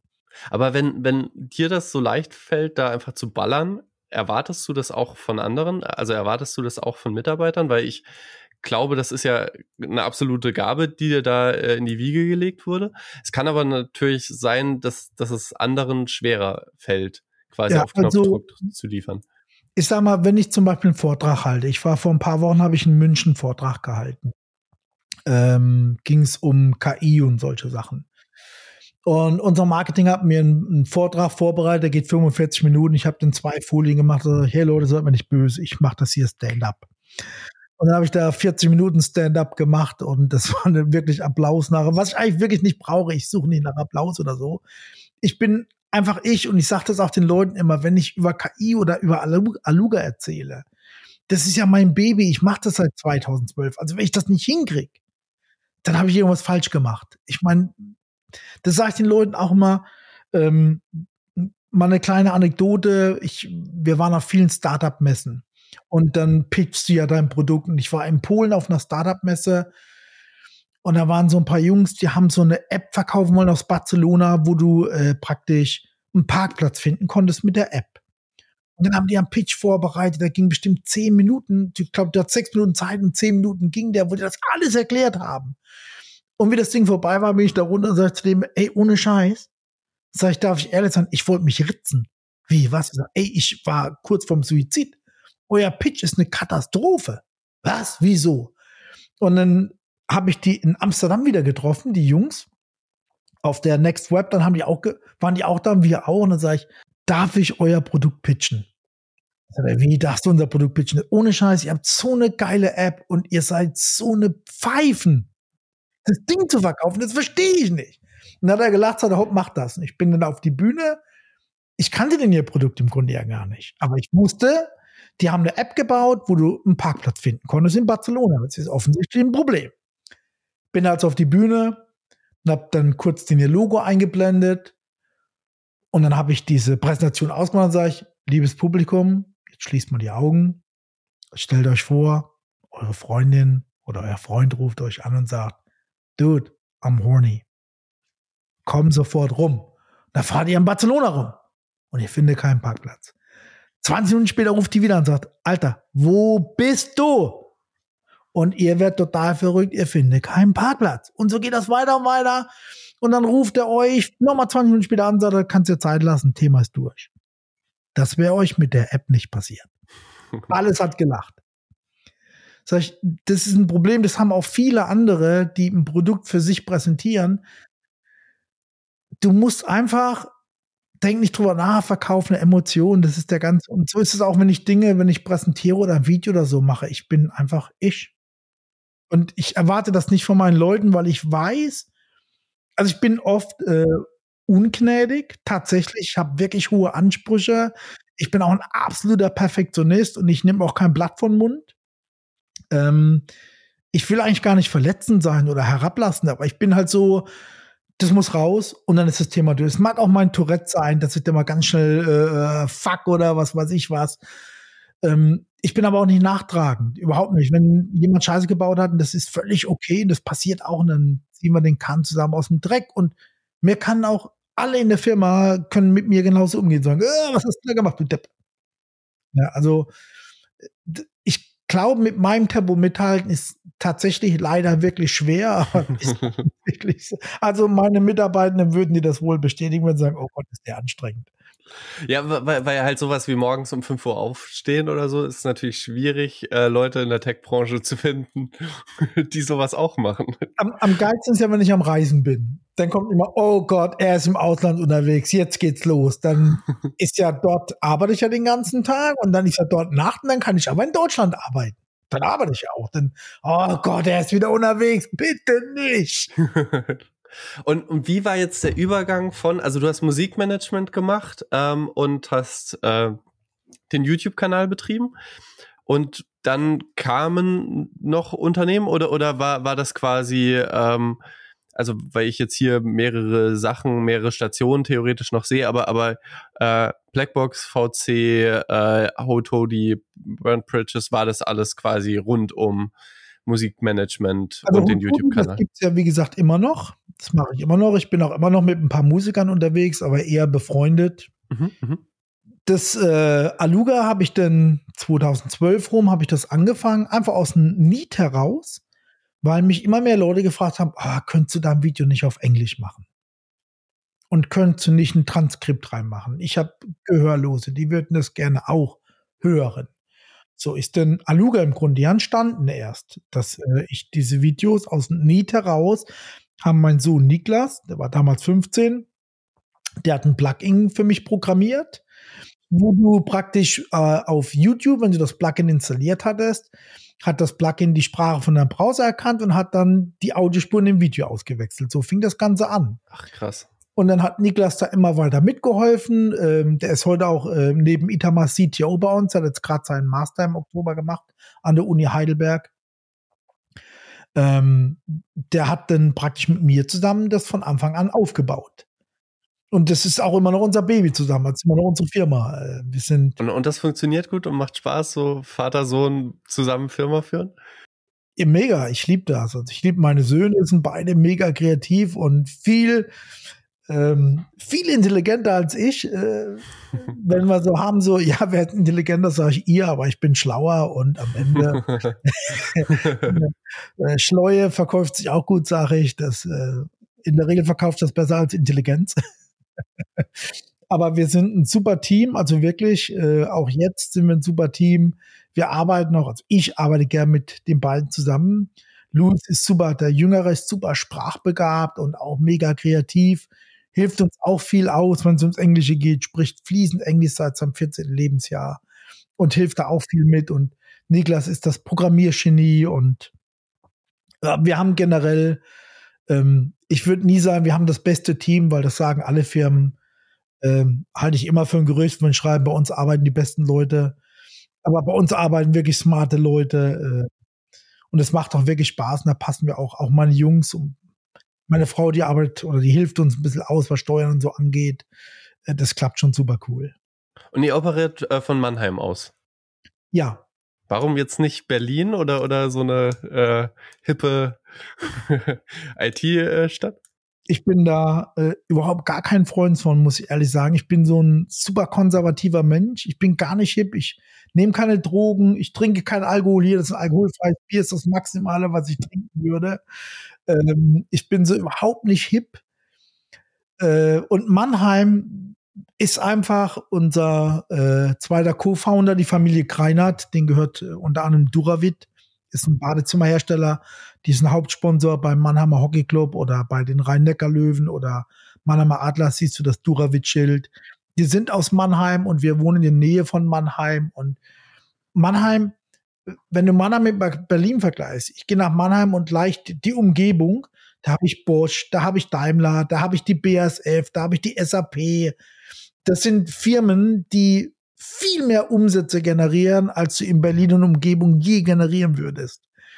Die sind halt nicht ganz so hip, aber das ist völlig okay. Wir lieben diese Startup, Startup-Szene in Mannheim und Umgebung. Da wird auch politisch, äh, auf politischer Ebene bei uns viel gemacht da haben wir schon ein paar Leute, die da wirklich motiviert sind. Das macht doch super Spaß. Also wir hatten auch schon Angebote aus dem Silicon Valley, äh, bei uns einzusteigen und dann darüber zu gehen. Und ich bin echt gerne USA. Ich habe viele Freunde in LA, San Francisco, New York und habe doch lange gearbeitet drüben, aber Deutschland und gerade Monnem ist einfach schön. ja, ich, ich, ich habe äh, ja, wie soll man das sagen? Ich mag Mannheim nicht, aber das liegt, glaube ich, nicht an Mannheim, sondern das liegt einfach dran, dass äh, quasi kein Zug pünktlich durch Mannheim durchgeht. Ähm, es, es, es gibt ja diesen großartigen, herausragenden Vortrag äh, über das äh, Bahnmining, heißt der, glaube ich, wenn man mit dem bei YouTube sucht, äh, vom Chaos Computer Club, ähm, wo quasi ausgewertet wird, wie pünktlich oder unpünktlich ist denn die Deutsche Bahn letztendlich. Und, und er stellt fest, sie ist pünktlicher, als er gedacht hätte und stellt dann fest, okay, das liegt dran, dass bestimmte Strecken und bestimmte Bahnhöfe einfach stärker betroffen sind und er halt tendenziell diese Strecken fährt. Selbes gilt für mich. Ich fahre über Mannheim und ehrlicherweise komme ich eigentlich nie pünktlich an. Und dann sitze ich in Mannheim mitten in der Nacht stundenlang und denke mir so, und was machst du jetzt in Mannheim? Hat ja auch alles zu dann. so. Also das Mannheim wirkt, gut, Mannheim hat halt das Problem, äh, du hast ja die Züge, die aus Frankfurt kommen, da ist viel Baustelle und das betrifft halt Mannheim. Und ich habe äh, tatsächlich ich bin mittlerweile so weit und ich bin, äh, also ich fahre ein Elektroauto und das fahre ich schon sechs Jahre. Ich fahre ein i3 und ich fahre, obwohl der nur 180 Kilometer Reichweite hat, bis Hamburg damit oder bis nach Zürich runter. Ich bin auch da ein sehr äh, geduldiger Mensch, was das angeht und halte lieber an, aber äh, längere Strecken bin ich wirklich fast wieder damit zu sagen, ich muss fliegen, weil ich kann die Bahn gerade vom Mannheim aus ich bin vor, wie ich diesen Vortrag in München gehalten habe, ich wollte extra um 6.30 Uhr fahren mit dem Zug, dass ich zeitig da bin. Bin ja natürlich um fünf zu Hause aufgestanden, dass ich loskomme. Und mein Zug hatte zwei Stunden Verspätung, wo ich denke, ey, ohne Scheiß, Leute, also Mannheim und Züge ist wirklich, wirklich schlimm. Ja, ja. Das ist so, ja. Ja, abs absolute Katastrophe. Ich will jetzt auch nicht sagen, es ist eine super schöne Stadt. Äh, ich wohne ja ein bisschen außerhalb, ich wohne in der Pfalz und ich lebe auch gerne in der Pfalz. Ich bin auch ein Pfälzer. Aber es ist halt, ähm, wir haben eine tolle Uni dort. Wir haben viele gute Studentinnen und Studenten dort, also viele gute Studierende. Wir haben Sprachuni dort, dann ist ja in Germersheim und Mainz gibt es ja die Sprachuni, was auch nicht weit weg ist. Und es hat schon eine gute Infrastruktur. Es gibt bestimmt Besseres wie Mannheim, aber da schlägt schon ein bisschen das Pelzer Herz drin. Ja, ich, ich als Saarländer kann natürlich mit dem Pfälzer nicht so viel anfangen. Nein, aber äh, ja, ich, ich, ich verstehe, was du meinst. Und, und äh, ist, ist glaube ich, auch gar nicht so uninteressant, in, in so einer Ecke eine äh, ne Firma zu haben, weil wenn du in so einer Ecke ein attraktives Tech-Startup hast, wo ich euch jetzt äh, mal verordnen würde, ähm, dann ist einfach, glaube ich, in Berlin relativ schwierig, gute Mitarbeiter zu finden, weil es einfach viele, viele spannende Unternehmen gibt. Und ich schätze mal, wenn ihr in Mannheim sitzt, gibt es halt einfach Leute, die sagen so, ey, ich habe Bock auf ein Tech-Startup, ähm, aber ich möchte auch jetzt nicht wegziehen, so ich möchte hier in der Ecke sein. So. Also tatsächlich hatten wir auch Bewerbung, gerade jetzt wieder jemanden, wo gesagt hat, er hat ein Angebot aus Berlin, wo ich gesagt habe, da können wir gehaltsmäßig nicht ganz mithalten. Aber sagte, ja, aber ich hätte nach Berlin ziehen müssen, meine Freundin ist hier und das ist auch tatsächlich teurer dort. Alles ist teurer als bei uns hier, sagte also unterm Strich verdiene ich gar nicht mal so viel weniger und mussten mir den ganzen Schissel mit dem Umzug nicht antun. Also es ist schon so, wie du sagst. Wir haben zwar auch so eine leichte Konkurrenz, wir haben immer das SAP-Problem. Das äh, ändert sich gerade ein bisschen. Die SAP zahlt auch für schlechte Leute gutes Geld. Das muss ich leider so sagen. Äh, du kannst Mittelmaß sein und verdienst bei der SAP gut, aber dort ist jetzt auch so ein Wandel, so ein bisschen, wo sie sagen, ja, das war mal eine Zeit lang so, wo wir einfach mit der Kohle um uns geworfen haben. Das machen wir jetzt nicht mehr ganz so und jetzt gute Leute verdienen dort immer noch gut, aber schlechte Leute verdienen nicht mehr ganz so gut. Das heißt nicht, dass sie zu uns kommen sollen, aber äh, du merkst, da ist jetzt auch so ein bisschen ein Wandel drin, dass auch die Großen jetzt mal wieder anfangen, ein bisschen aufs Geld zu gucken und nicht wie Ihren mit Gehaltsvorstellungen um sich werfen. Ja, und, und ich meine halt jemand, der Bock auf Tech-Startup hat, der wird halt ganz sicher nicht zur SAP wollen. Also so, weil. Hundertprozentig nicht. Also nichts gegen die SAP, ja. Ich habe Freunde, die dort arbeiten, aber ähm, ich, wenn ich mit unseren Leuten rede, die können zu äh, durchweg äh, fragen, ob du den Steffen, den Siggi oder den Niklas oder so nimmst. Die würden sagen, um Gottes Willen, bitte nicht. Ich will das nicht. Wir hatten, wir hatten einen Mitarbeiter, der unbedingt zur SAP wollte, schon Jahre her. Und mit dem sind wir auch noch so im Kontakt. Dann sagt er, ich schwöre dir, das war eine meiner schlechtesten Entscheidungen. Nicht, dass die SAP ein schlechtes Unternehmen ist, das will ich gar nicht sagen, aber die sind halt so groß, das sind Strukturen, die, die brauchst du da wahrscheinlich auch, weil du einfach zu groß bist. Da, du kannst es anders gar nicht mit, da gibt's ja sonst kein Controlling mehr. Ne? Und das, da fällst du halt rein, das ist bei uns nicht. Du kannst zu Hause arbeiten oder woanders oder du sagst, ich will jetzt mal eine Woche daran arbeiten oder das. Wir haben unsere Listen, was wir machen müssen. Und am Ende, also wir sind da schon flexibler als ein großer Laden. Ja, ja, nee, es, es gibt unter Studiengangsabsolventen äh, die Formulierung SAP-Hölle. Das bezeichnet quasi generell sehr große Firmen, ähm, die sehr äh, gut zahlen oft, ähm, aber wo halt klar ist, man ist ein kleines Rädchen und hat mit Sicherheit nicht jeder Mitarbeiter bei SAP hat, hat, äh, hat das, aber, aber es gibt bestimmt viele Mitarbeiter, die halt einfach einen sehr kleinen Aufgabenbereich haben und den das Experimentieren und, und irgendwie was ganz Neues aufbauen äh, in so einem großen Konzern einfach verloren geht. Ist schwierig dort, ja, ist schwierig. Aber du, es gibt auch Menschen, die sagen, ich möchte gerne in dieser Struktur sein. Ich, ich, dieses, äh, ich komme morgens mal rein und da ist eine Liste, wo ich dran arbeiten könnte. Also es gibt durchaus Menschen, ich bin nicht so, ich äh, entscheide heute, was ich mache und das ziehe ich dann durch. Und wenn das nicht klappt, dann mache ich das morgen. Aber es gibt viele Menschen, die sagen, ich brauche schon, das ist die Liste, die muss ich abarbeiten, ich muss gucken, kriege ich das hin oder so. Aber äh, da mag man gut hinpassen, so SAP, warum auch nicht, aber die haben auch dort kreative Leute, also wahrscheinlich, vielleicht. Könnte es sein. ja, und ach, die, die werden auch intern irgendwie bestimmt äh, Startups äh, mehr oder weniger ausgründen und so weiter. Jetzt äh, lass aber über Aluga reden. Genau, ähm, genau. Also, im Endeffekt, du, dein Gedanke war dann, und jetzt kommen wir auch zu Mr. Beast, äh, dass du Videos auf mehreren Sprachen ausspielen willst. Und ich finde das so genial, wie der das gelöst hat. Also ist, glaube ich, stand jetzt der größte YouTuber. Keine Ahnung, vielleicht ist das auch nicht. Aber auf jeden Fall ein sehr großer, erfolgreicher YouTuber. Und der ist jetzt hingegangen und hat alle seine Videos, der über, lässt die übersetzen in 30 Sprachen oder so, weil er sagt, der Produktionsaufwand ist riesengroß.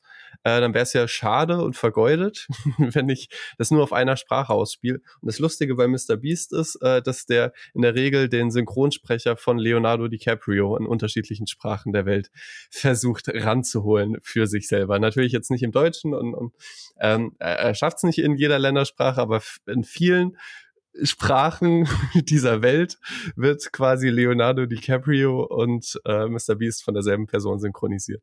Und äh, hat quasi da ein ganzes Team aufgebaut, was quasi sicherstellt, dass alle Videos, die er produziert, in diversen Sprachen veröffentlicht werden.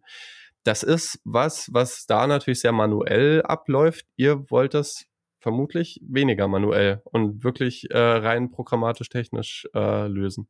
Nee, wir machen, ähm, also ich bin ein totaler Freund von Human Touch, äh, aber das ist nicht immer effizient. Also was wir im Grunde machen, ich sag mal, wir beiden haben jetzt eine Konversation und dann ähm, packe ich dieses Video oder den Podcast bei uns auf die Webseite in den Aluga Daba und dann schreibe ich die zwei Stimmen, Bernd und Louis.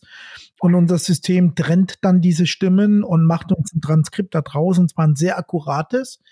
Das ist nicht so wie bei YouTube, wo da Untertitel durchlaufen. Du kriegst also ein richtiges Transkript mit Satzzeichen, Groß-, Kleinschreibung etc.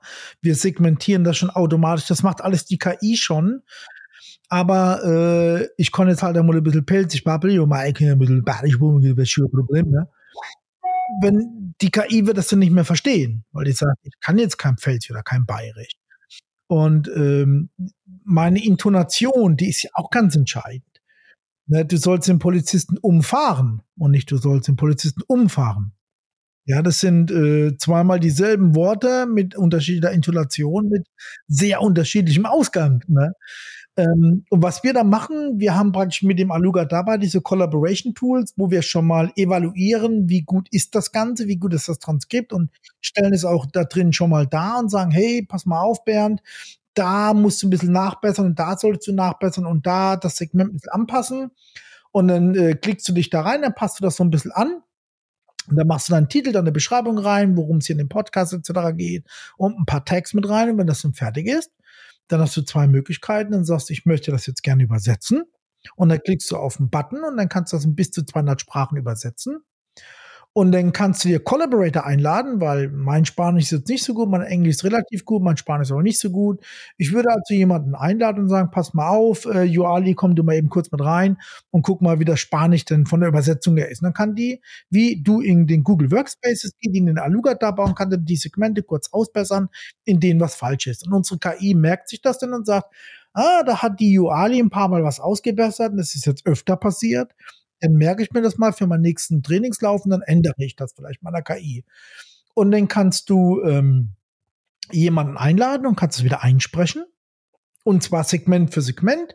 Wir haben so ein richtiges Aufnahmestudio immer Lugadaba. Das ist auch alles unsere Software. Das passiert alles im Browser, hier wie bei Zencaster auch. Du klickst auf ein Segment, das kannst du dir kurz anhören, wie sich das im Original angehört hat. Dann kannst du es aufnehmen. Dann normalisieren wir das. Unsere KI normalisiert das. Die Assing, die Popping, die Noising, die Canceling und macht das Normalisieren alles mit rein. Und dann wird das zusammengeführt mit dem International Track. Das heißt mit deiner Musik etc., Intro, was auch immer. Und das kannst du alles in der Plattform machen. Aber wir haben immer diese Mischung, wo wir sagen, du kannst überall reinspringen, du kannst ganz viel von der, sogar alles von der KI machen lassen, wenn du willst, aber du hast bei uns immer die Möglichkeit, und das empfehlen wir auch, dass du auch immer ein bisschen mit der Hand nachbesserst. Okay. Da ist auch immer, also du kannst es dann exportieren, du kannst ein WebVTT, SRT, Plaintext exportieren, wenn du willst, das auch importieren. Das, wir sind dann komplett offene Plattform. Ich habe ganz oft, dass Leute zu mir sagen, ja, aber KI, Bernd, Bernd, Bernd, Bernd. Google ist so weit, die übersetzen das alles, das ist überhaupt kein Problem. Da sage ich immer, stell dir mal vor, der Herr Sundar Pichai würde einen Brief an Olaf Scholz, unserem Bundeskanzler, schicken. Glaubst du, der würde den Google Translator verwenden? Ich würde sagen, in 99,9% der Fälle ist die Antwort nein. Das würde auch er nicht machen. Und das ist auch völlig okay. Ich finde auch diese Werkzeuge nicht schlecht.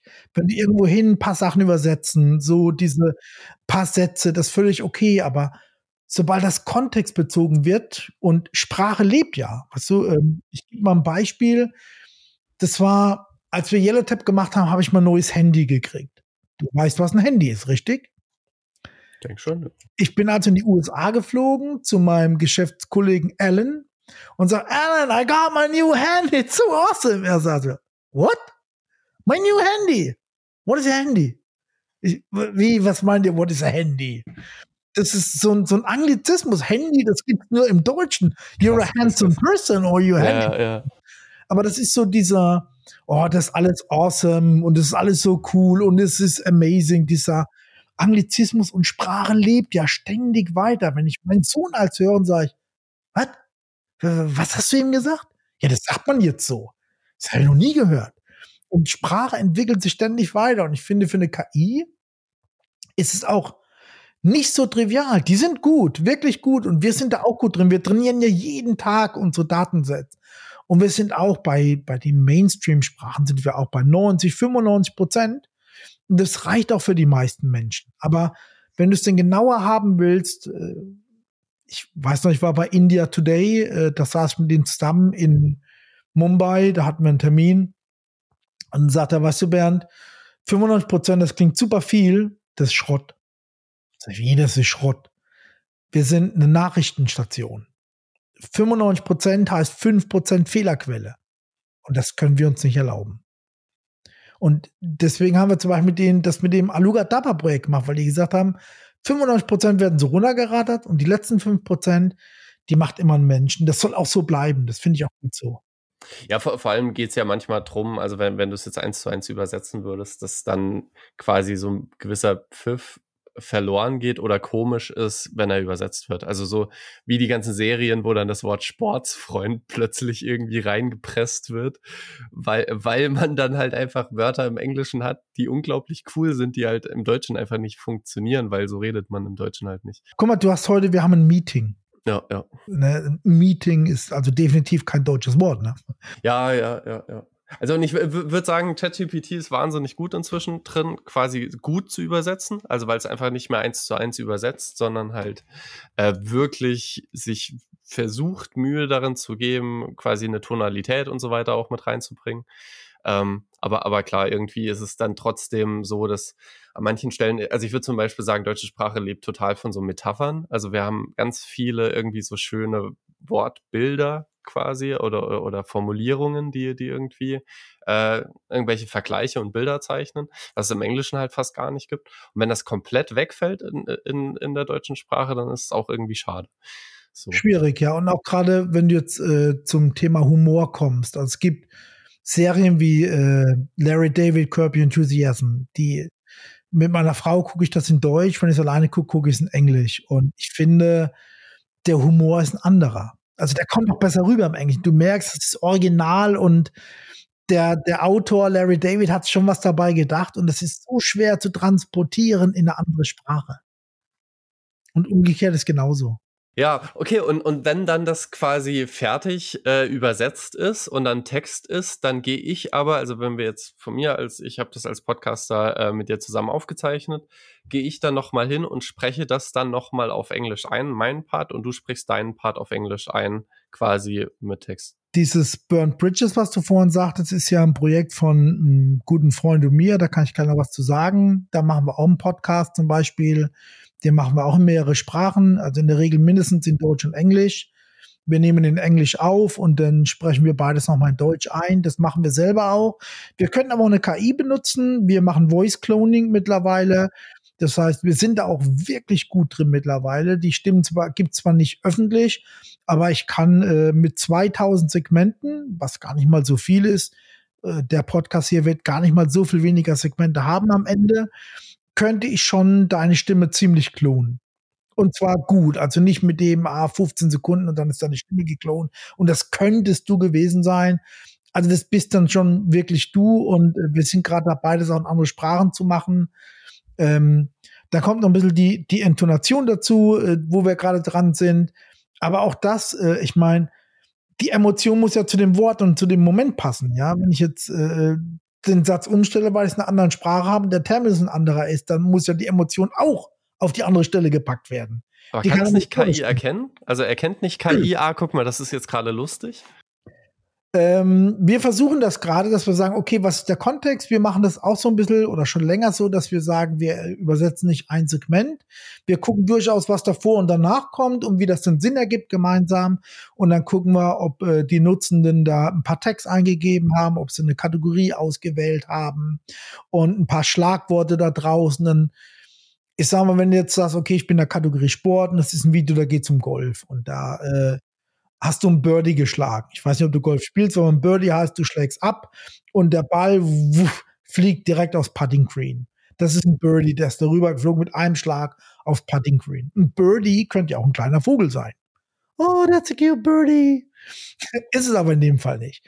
Und das versuchen wir schon direkt äh, rauszufiltern und sagen, okay, das ist der Kontext zu dem Ganzen und der Birdie ist auch im Deutschen dann ein Birdie. Auch wenn das im Englischen Birdie war. Das bleibt einfach so so ein äh, Glossar und solche Sachen. Wir versuchen das schon recht gut und äh, versuchen das dann auch bei der Intonation nachher, dass wir sagen, okay, da ist eine, du kannst eine Wave analysieren, sagen, ah, da ist die Wave ziemlich ausgeschlagen und ich schon a Birdie! und dann weißt du, okay, Birdie, da ist es ja, ja, ja. mit drin und das kannst du schon adaptieren. Also wir sind da an vielen Sachen dran, die da echt spannend sind gerade. Wir, wir machen auch, wir trennen mittlerweile auch wir haben ein Projekt, das heißt Eluga Classics. Da bereiten wir alte Filme auf, die unter Public Domain sind, einfach weil wir auch viel Content brauchen, weil unsere KI das trainiert und so. Und wir haben ganz viele alte Filme, ob das jetzt Hitchcock ist oder Dracula oder was auch immer. Und ähm, darin ist auch so, wir kolorieren diese Videos mit unserer KI und haben natürlich die ganzen Untertitel da drin und kriegen da ziemlich viel Content, wo die Leute auch äh, interagieren mit und dadurch sammeln wir auch Informationen, die wir dann wieder nehmen können, damit wir das wieder trainieren können. Also so, so, so vor allem krass, wenn man sich überlegt, was da halt jetzt in den nächsten fünf Jahren so möglich ist. Also weil ich schätze mal, dass das ist jetzt im Moment quasi an, an einem Standpunkt, wo quasi so diese Ho Hockeystick-Kurve quasi einsetzen kann. So, ihr habt eine sehr gute Grundlage und jetzt merkt man halt, also wie von heute auf morgen äh, KI an mehreren Stellen so krank viel besser wird. Also wenn ich vergleiche mit Journey vor einem Monat mit mit Journey jetzt, also Bildergenerierung mit künstlicher Intelligenz, das ist ein Unterschied wie Tag und Nacht. Also also ich kann heute, Stand heute, kann ich jetzt schon hingehen und fotorealistische Bilder ähm, mit mit Journey äh, erzeugen lassen wo ich ein Bild von mir als Input liefere und die Person sieht ähnlich aus wie ich. So, wenn man es von ein bisschen weiter weg macht, erkennt man den Unterschied nicht. Und das war vor einem Monat absolut nicht realistisch. Also so, so, sowohl fotorealistisch war nicht möglich, als auch quasi dieses Input liefern und der Input wird sinnvoll verarbeitet. So, und ich schätze mal generell, dass dieses gesamte AI-Thema wirklich jetzt relativ rasant an Fahrt aufnehmen wird. Wo, wobei jetzt äh, vor zwei oder drei Tagen war ein Artikel auf Golem, den ich super spannend fand, dass äh, zum Beispiel ChatGPT gerade mega am Verdummen ist. Okay die muss mal gucken, vor zwei oder drei Tagen war das. Die haben äh, Statistiken, die sie ja sammeln und Fragen, die zu 95 Prozent richtig beantwortet wurden vor acht Wochen, haben jetzt noch eine Trefferquote von drei Prozent und weniger. Okay. Das ist total krass. Äh, und das ist, ist immer so ein Problem. Das ist auch immer ein Problem, wenn die Leute zu mir sagen, oh, YouTube, so viel Daten und was die alles kriegen. Die kriegen halt auch viel Müll.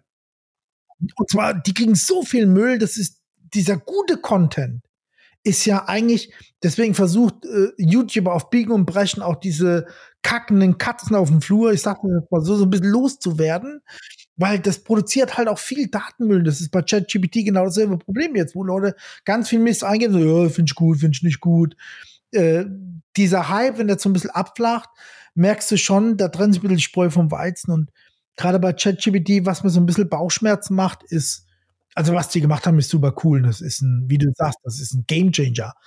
Aber im Moment ähm, schießen so viele Firmen auf einmal aus dem Boden raus. Und wenn du die fragst, was machst du? Ja, KI, KI, äh, wir ja. machen ein ChatGPT-Ding. Und das ist eigentlich alles ChatGPT. Und das ist so ein bisschen die Sorge, die ich habe, dass diese Innovation verloren gehen, weil Innovation kommt ja durch äh, Konkurrenz oder äh, Mitstreitern.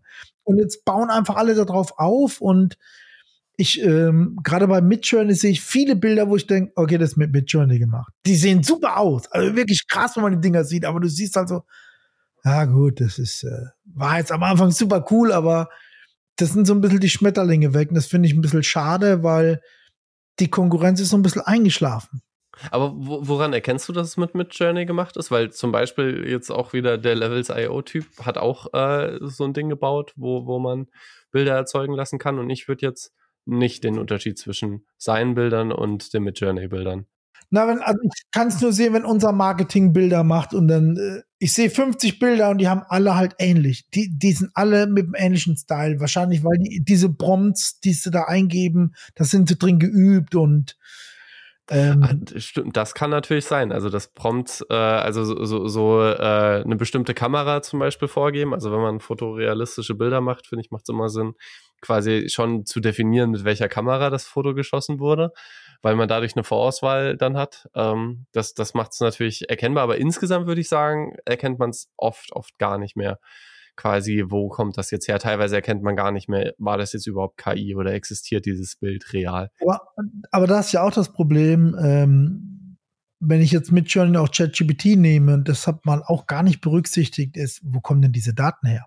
Ja, ja, ja. Ich meine, das ist ja, äh, in Italien ist ChatGPT gesperrt und äh, der eine Fotograf, der jetzt gesagt hat, also ich verklage jetzt mit Journey, das ist alles mein Stil, was in den Bildern drin ist und äh, ich bin da überhaupt nicht gefragt worden. Und äh, man muss ja auch äh, sagen, quasi an der Stelle klassischer IT-Problemfall, äh, Garbage in, Garbage out. Äh, die Daten, die gefüttert wurden, sind ja tendenziell jetzt nicht kuratiert im Sinne von, ist das oberflächliche Scheiße oder nicht? Und im Internet ist viel oberflächliche Scheiße, ja, weil die einfach gut klickt. So. Und, und ich, ich habe jetzt, ich habe bei Midjourney äh, ein Bild erzeugen lassen und habe dann gesehen, währenddessen, also man sieht ja immer dann in den Chats, was andere so alles gerade erzeugen lassen. Und dann ist einer hingegangen und hat äh, Beautiful Twins äh, plus Ländername erzeugen lassen für alle Länder der Welt. Und das ist schon krass. Also quasi erstens, wenn, wenn man halt feststellt, klar, logisch, eine KI hat eine Definition von beautiful. Also weil wenn die halt nach Beautiful Girl suchen, dann gibt's halt quasi diese, ja, das, was quasi jetzt bei ne, einem Google-Treffer als Beautiful Girl quasi empfunden und definiert wird und gleichzeitig halt auch in Kombination mit dem Ländernamen, war das schon sehr oberflächlich. Also so, das war dann wirklich sehr stereotyp ich habe das dann auch mal jetzt auf meinem Blog alles veröffentlicht. Keine Ahnung, wer das mit welchem Hintergrund hat erzeugen lassen. Aber war für mich natürlich schön, weil er die Vorarbeit gele geleistet hat, diese Prompts zu schreiben und die Bilder waren dann schon da. Ähm, und ich finde, es zeigt schon krass, also wie wie deutlich sichtbar KI halt einfach Schubladen, die eh schon da sind, noch weiter verstärkt.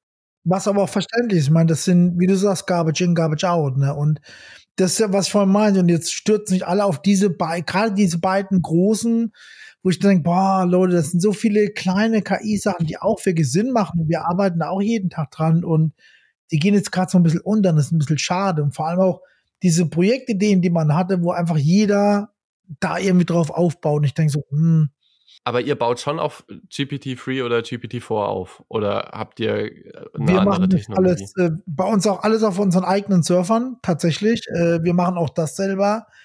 Wir haben damals angefangen mit Speech to Text, haben wir gemacht mit Wave to Letter. Also angefangen haben wir damals mit Mozilla TTS, als es rauskam für Text to Speech. Sind dann aber gewechselt äh, und äh, äh, bei Speech to Text haben wir Wave to Letter damals genommen, das war Open Source von Facebook. Auch die Sachen sind auf unseren eigenen Servern, wir trainieren die Sachen selbst. Wir haben ein paar Nvidia-Rechner unten im Keller stehen, äh, mit denen wir unsere KI-Sachen trainieren, unsere Stimmen trainieren. Also wir haben kein AWS, äh, keine Google Cloud oder solche Sachen. Wir machen das tatsächlich selber auf unseren eigenen Rechnern. Mhm. Krass. Also wir haben, wir haben tatsächlich wir haben ein Projekt, das heißt Allocation. Das ist vor allem, wo ich meine, äh, Bildung ist für mich so mega wichtig. Allocation steht für Aluga Education. Dort haben wir fünf, sechs, vielleicht 7000 oder mehr Videos, die wir alle äh, gemeinfreie Videos unter die Creative Commons License, ob das jetzt View School ist, Steve Blank, Harvard, Cambridge, was auch immer. Diese Videos, die sammeln wir die kommen auf unsere Plattform, die transkripieren wir, wir bessern diese Transkripte selbst aus, wir übersetzen die in bis zu 40 Sprachen mit Menschen und wir sprechen die mit Menschen ein. Und diese Daten, die wir kriegen, die sind halt perfekt weil die in unserem Aluga Dapper drin sind. Das sind perfekte Daten, perfekt übersetzt, perfekte Punctuation drin, perfekt eingesprochen, keine Hintergrundgeräusche, gar nichts. Und diese Videos, diese ganze Plattform, da gibt's kein äh, Cookie-Tracking oder so, da gibt's keine Werbung drauf, du musst sie nicht einloggen. Wir haben einfach gesagt, wir könnten Daten kaufen, die wären richtig teuer und wir könnten Bildung einkaufen oder verkaufen oder warum machen wir es nicht einfach so? Wir schenken diese Bildung, die kann jeder einbinden, die kann jeder benutzen, diese Videos und wir trainieren da einfach unsere KI mit. Ja, krass, krass, was, was sich da halt so für, für Möglichkeiten äh, dadurch ergeben. Also, also weil, weil theoretisch, ich, ich weiß noch, ich habe damals äh, so Stanford-Videos versucht, mir Programmieren beizubringen, absolut gescheitert. Ähm, was unter anderem auch daran lag, dass ich damals einfach in Englisch noch nicht gut war. Ähm, so, und wo ich, wo ich mir denke, oh, hätte mir das jemand auf Deutsch vielleicht erklärt, hätte vielleicht vernünftiger funktioniert. Also ich finde auch, Englisch ist natürlich eine Sprache, wenn oft sagen Leute zu mir, ja, aber das war auch damals, als ich bei, ich habe ja 2013 oder 2012 habe ich YouTube Aluga vorgeschlagen, dass wir das mehrsprachig machen sollten. Und da hieß es, es braucht niemand, alle sprechen Englisch. Und dann sage ich, what the fuck's wrong with you? Also alle sind 380 Millionen Native Speaker. Mehr sind's ja gar nicht. Das muss man einmal so sehen. Ne? Das sind, es sind genauso viel arabisch Native Speaker, nicht viel weniger die portugiesisch Native sprechen. Es sind 570 oder 580 Millionen Spanier Native Speaker, über 500 Millionen, die Hindi sprechen. Ich will jetzt mal gar nicht über China reden, weil das ja auch, wenn es groß ist, trotzdem eine Inselsprache ist. Weil Chinesisch wird halt zu 90 Prozent und mehr in China gesprochen. Aber ansonsten äh, ist auch, selbst wenn du Englisch sprichst, wenn du Sachen wirklich lernen willst, dann ist deine Muttersprache immer noch da, wo du dich wohlfühlst. Da kannst du gechillt zuhören. Und das sind Dinge, die eh schon schwer zu verstehen sind. Da ist nicht auch noch eine Sprachbarriere drin. Und das machen wir. Wir machen zum Beispiel ganz viele Videos in Arabisch, weil gerade in der arabischen Welt haben Mädchen und Frauen schweren und auch das ist überhaupt nicht, äh, ich will dann keine Menschen angreifen, aber in diesen Ländern ist oft so, dass Frauen und Mädchen keine gute, keinen guten Zugriff auf Bildungsvideos haben. oder Bildung. Und wir schenken diese Videos alle in Arabisch. Wir haben bis vor kurzem fünf arabisch sprechende Mitarbeiter gehabt, drei, zwei Mitarbeiterinnen und drei Mitarbeiter, die den ganzen Tag nur das gemacht haben, diese Videos auf Arabisch, dass wir uns KI trainieren können und dass diese Menschen alle diese Videos in Arabisch angucken können. Und deren Sprachen, wenn du jetzt sagst KI trainieren, werden dann aber auch langfristig weiterverwendet. Also äh, wird quasi deren Stimme jetzt auch äh, quasi in Zukunft bei anderen Videos äh, Verwendung finden? Also es ist so, dass wir, ähm, ich nehme jetzt mal den äh, Kevin als Beispiel. Kevin ist einer von unseren Mitarbeitern, der dubbt Videos auf Deutsch. Der Kevin hat dann in seinem Account, kann der seine Stimme anklicken und dann kann er mit seiner KI-Stimme diese Videos einsprechen. Und wo was nicht passt, dann spricht das eben kurz nochmal nach. Aber das kann die KI-Firma machen. Das kann aber nur der Kevin und nur in seinem Account. Du kannst deine Stimme klonen dann bei uns, aber du kannst die nur in deinem Account verwenden, die ist damit verknüpft. Okay, das heißt, wenn du sagst KI trainieren, dann geht es quasi weniger darum, spezifisch auf diese eine Stimme trainieren, sondern auf Sprachfluss, ähm, Pausen und solche Sachen. Genau, genau. Was dann allgemein anwendbar ist, quasi auf, äh, ihr könnt dann, wenn ich jetzt zum Beispiel euch, euch hier äh, meine Stimme zur Verfügung stellen würde, weil ich quasi die in unterschiedlichen Sprachen übersetzt haben möchte, dann könnt ihr den Klang quasi von Arabisch nehmen, äh, in Kombination mit meiner Sprache, also mit meiner Stimme ähm, und könntet potenziell vielleicht im Moment noch nicht perfekt, aber langfristig da Videos erzeugen. Genau. Äh, oder, oder Tonspuren erzeugen. Also ich gebe dir mal ein Beispiel, müsste mhm. gehen. Wie gesagt, Beziehungen sind keine Einbahnstraßen. Zwei Menschen sind durch gemeinsame Gedanken, Ideen und Ziele verbunden. Das ist der Jonas, der mhm. ist lange bei uns gearbeitet, seine Stimme. Und wenn du jetzt ein Video guckst, wo der Jonas spricht, wirst du denken, es ist der. Wenn du nur schwer diese Beziehung beenden kannst. Das ist Kevin so, der redet aber auch wirklich so. Im Laufe deines Lebens triffst du viele verschiedene Menschen. Das ist die Anna. Also du hörst ja, das sind Stimmen, die klingen. Im Laufe deines Lebens triffst du viele verschiedene Menschen. Im Laufe deines Lebens triffst du viele das ist die Nathalie. Menschen. Da bringst du Zeit mit Menschen, die dir also das sind alles KI-Stimmen und die trainieren wir tatsächlich nur aus dem Dabber raus, weil ja diese Segmente das sind, den du aufnimmst. Äh, und du hast immer ein Segment. Wir haben den Skripte laufen, die machen das Silence vorher weg, das danach weg, das so diese Sachen, die filtert die alle raus und dann hat es einen sauberen Ton. Das machen alles die Mareike und die Joali bei uns. Und äh, dann trainieren die äh, jedes Mal, wenn die ein Datenset fertig haben. Und dann läuft das sieben Tage am Stück durch, Tag und Nacht. Und dann hören wir, wie das passt. Und dann wird das wieder angepasst und dann läuft das wieder sieben Tage durch. Aber das ist im Moment noch nicht frei zugänglich, äh, sondern das ist quasi der Part, der, da, da seid ihr im Moment noch am Experimentieren. Ähm, quasi, dass eine KI-Stimme äh, erzeugt wird mit einem Stimmbild, was quasi einmal trainiert wurde das ist noch nicht Teil von eurem Produktportfolio. Also wir können das schon, äh, die, die äh, Technologie dahinter ist fertig und unsere ersten Datensätze sind fertig, das ist alles, das Setup ist fertig. Ähm, wir sind jetzt gerade dabei im nächsten Cycle, wir haben immer einen sechs Wochen Cycle, wo vier Wochen programmiert wird und äh, zwei Wochen ist Cooldown und Testing, so nennen wir das. Und äh, der Cycle läuft jetzt gerade seit einer Woche, der geht also noch fünf Wochen und nach diesem Cycle kommt dann tatsächlich das KI-Stimmtraining in den Aluga Daba rein, wo wir es dann den Kunden anbieten können. Geil. Also wir haben, auch, wir haben da tatsächlich auch jetzt vier Jahre dran gearbeitet.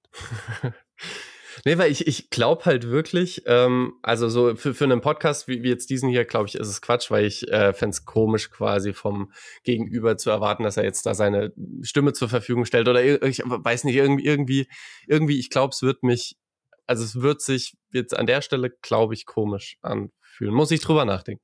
Aber ich, äh, so mein erstes Bauchgefühl wäre so, Oh, wei wei weiß ich nicht, weil da auch viel so Feinheiten irgendwie drin sind, an welcher Stelle lache ich und so weiter und ich Schiss hätte, dass da irgendwas schief geht. Aber jetzt für ein klassisches ähm, Erklärbär-Video, wie funktioniert unsere Software? Also wir, wir haben jetzt äh, zum Beispiel da, wo ich Product Owner bin, ähm, haben wir ein Erklärvideo, was jetzt rauskommt. Das werden wir auf Deutsch und auf Englisch veröffentlichen. Das ist kein komplexer Text da gibt's auch keine Komplexität im Sinne von an irgendeiner Stelle wird gelacht oder so, sondern das ist einfach klassisch, freundlich erklären, guck mal, das kann das Tool, so installierst du das. Dauert eine Minute oder so das Video. Das heißt, ich kann mir auch ganz entspannt in den unterschiedlichen Sprachen äh, das geben, äh, beziehungsweise Freelancer, die muttersprachlich die Sprache sprechen, sich das nochmal anhören lassen.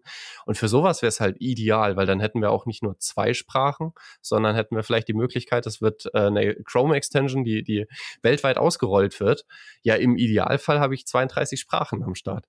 so. Locker, locker. Und du ja, kannst ja. mit Aluga ähm, wir haben tatsächlich große Kunden, die 10, 12, 15 Sprachen haben im Sportbereich, Golfbereich, äh, Multimilliardenunternehmen, die Aluga verwenden und haben Videos in 10 und mehr Sprachen. Also das ist bei uns nicht außergewöhnlich. Und es geht ja gar nicht mal nur um die Sprachen. Guck mal, unser Podcast jetzt. Ich meine, du schreibst ja auch, dieser Podcast ist ja ohne Video. Der ist also nicht audiovisuell, der ist nur visuell.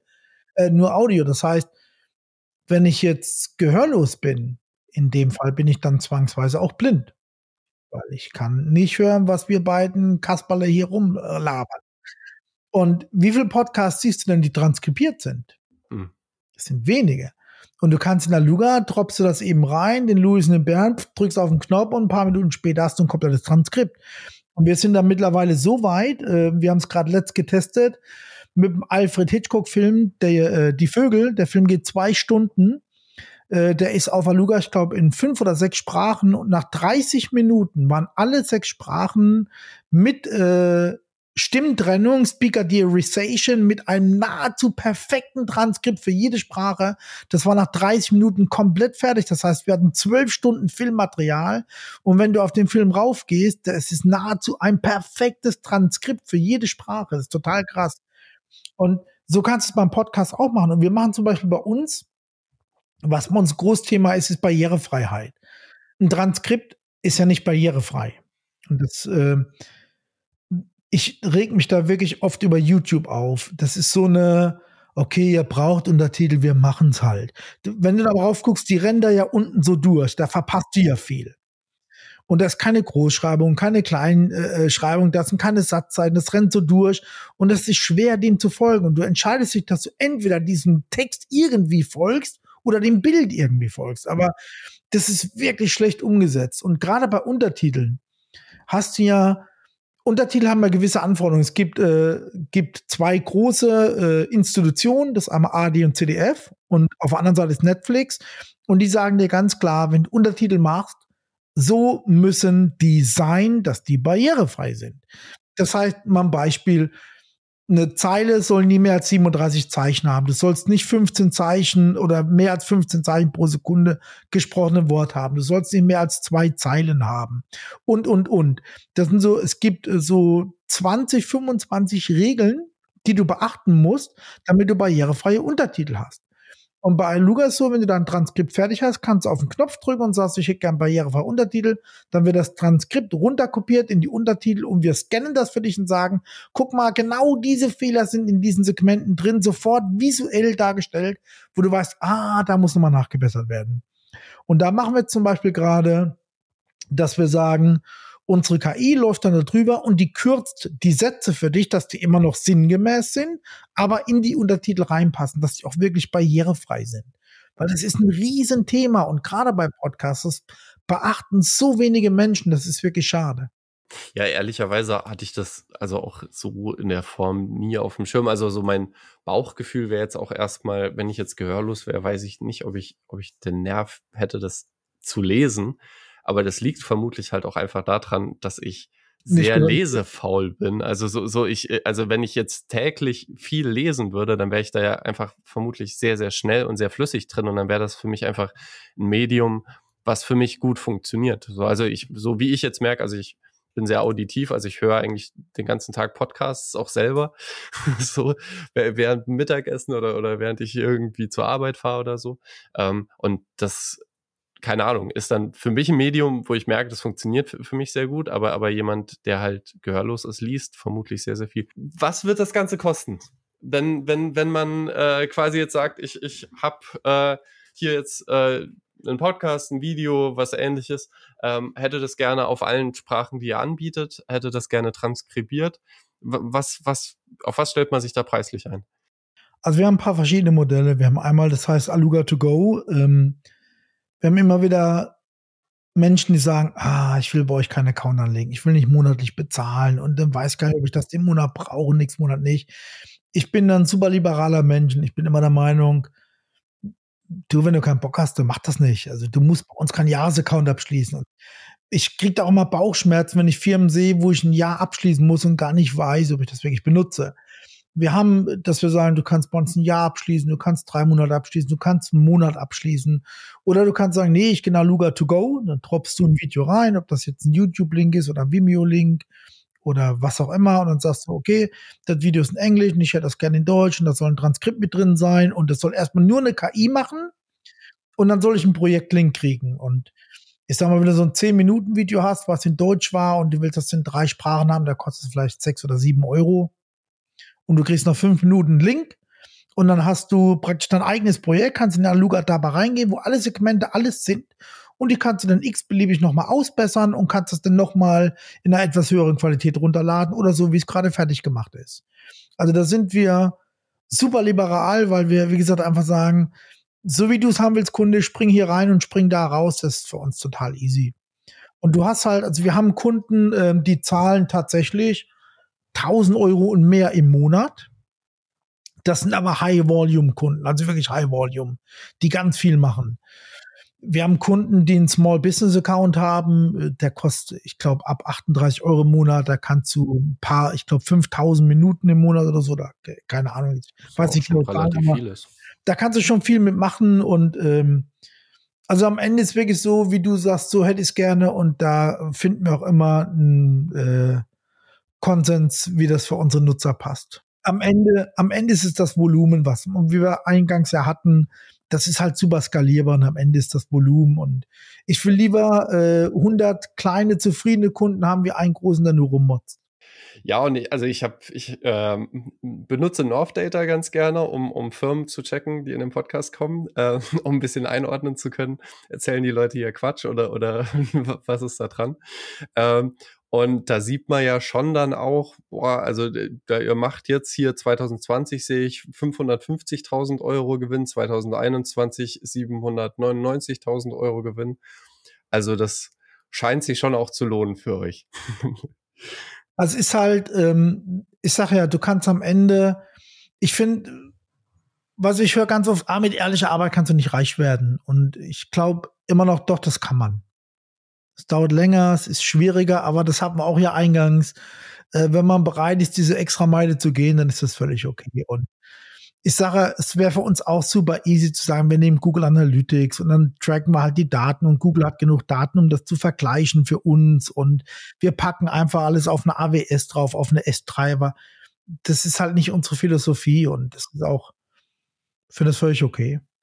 Aber längerer Weg war ja dann jetzt schon auch da. Also wenn ich, wenn ich jetzt hier wieder auf auf, auf, auf die Augen, äh, auf, auf, auf die äh, Zahlen schiele, äh, dann war ja jetzt auch hier 2015 äh, über 200.000 Euro Fehlbetrag, 2019 sogar 550.000 Euro äh, Gewinnverlust. Das waren ja dann quasi fünf Jahre lang, äh, wo ihr erstmal kein Geld verdient habt. Wie, wie, wie, wie war das? Habt ihr da Investoren dann an Land ziehen können, die gesagt haben, ey, das ist so eine geile Idee, wir investieren da jetzt mehrere Millionen? Also tatsächlich so, dass wir mehrere Millionen in das Projekt investiert haben. Wir haben keine externen Investoren. Äh, die Firma gehört der Familie Kortz und der Familie Kreinert. Und äh, unserem CTO gehören zwei Prozent und wir haben einen Bulk von zehn Prozent für unsere Mitarbeiter. Für unsere Mitarbeitenden, Entschuldigung. Ähm, also es ist so, dass wir uns selbst finanziert haben über uns selber und äh, wir bis heute keine externen Investoren drin haben. Ah, das ist ja schon eine Stange Geld auf jeden Fall. Ja, es war aber tatsächlich unsere Strategie war, ähm, weißt du, das ist ja heute auch so, ah, jetzt ChatGPT schnell raus, schnell Geld, schnell raus. Äh, siehe Clubhouse, die auf einmal mit einer Milliarde bewertet werden für ein Quatschprodukt am Ende und was nie Geld abwerfen konnte. Und äh, das war nie, also ich habe immer, ich war immer in der glücklichen Lage, dass mein Co-Founder, der Gregor, der kommt ja aus der Industrie und das ist immer ein Vorteil für uns gewesen, dass man in der Industrie, gerade in so einer großen Industrie wie die Familie Kreinhardt, äh, immer wusste, man kann nichts in einem Jahr aufbauen, auch nicht in zwei oder drei Jahren. Wenn du ein gutes Produkt machen willst, was am Markt dann auch äh, bestehen und skalieren kann, dann brauchst du einfach einen etwas längeren Atem und ich bin in der super glücklichen Lage, dass, wie gesagt, mein Co-Founder diesen langen Atem hat und auch diesen Weg mit uns bis heute gegangen ist und der auch an uns glaubt, der auch mit uns mitmacht, mit dem ich äh, oft telefoniere, wir uns oft treffen, wir uns oft austauschen wir beide auch sehr proaktiv an diesem Projekt arbeiten. Also deswegen war bis 2020 war Umsatz erstmal gar kein großes Thema für uns, weil wir gesagt haben, das ist mal der Status quo, den wollen wir erreichen und ab dann äh, fangen wir an, auch Kunden das zu berechnen. Und, und vermutlich kann man schon sagen, dass das Gregor äh, Kreinert dann so den größten Anteil vom Kuchen quasi gestellt hat ähm, und einfach äh, gesagt hat, ey, ich, ich glaube an das Team, ich glaube an das Produkt und ich weiß, dass sowas quasi halt einfach ein paar Jahre braucht. Also gerade wenn ihr eine neue Technologie baut, das, das, das ist ja wirklich die, diese Schwierigkeit, so nicht von heute auf morgen Geld verdienen zu können, macht es natürlich schwer. Wir haben äh, wir haben jetzt lange überlegt, ob wir uns mal für externe Investoren öffnen sollen und haben dann vor ein paar Wochen mal gesagt, okay, wir setzen uns mal hin und schreiben mal wirklich runter, was sind denn die Assets, die wir da in neun Jahren überhaupt generiert haben? Was ist da überhaupt? Und äh, wir haben immer gesagt, ah, vielleicht, wir haben dann gesagt, wir schreiben mal alle Assets runter und dann gucken wir mal, wenn Investor A sagt, ich möchte eine Firma wie Aluga kopieren und das, was die alles gemacht haben, und das kaufe ich jetzt irgendwo in den USA ein da kommt ein Preistag dran. Das kann man relativ gut machen. Und das haben wir dann auch mal gemacht und haben aber sehr konservativ gerechnet. Also, wo wir gesagt haben, nee, wir rechnen jetzt keine 200 Euro die Stunde für das und das und wir rechnen wirklich mal gechillt, äh, nehmen für Entwicklerstunden nicht 80 Euro oder so oder das und einfach mal sagen, sehr bodenständig. Und äh, ich war ziemlich erstaunt, weil wir haben dann da gesessen, haben die ganzen Assets runtergeschrieben, ob das jetzt äh, 55.000 Audio-Tracks sind, die wir erstellt haben, um eine KI zu trainieren. Ob das äh, 190.000 Entwicklerstunden sind, die wir an reinen Entwicklerstunden hatten. Oder 110.000 Stunden dafür. Da kam echt was zusammen und wir waren, ich habe gesagt, okay, also ich denke mal so 20 Millionen, bestimmt. Und wir waren dann tatsächlich bei 57,5 Millionen Euro. Und wir saßen so da so, äh, what the fuck? Das war mir selber gar nicht bewusst.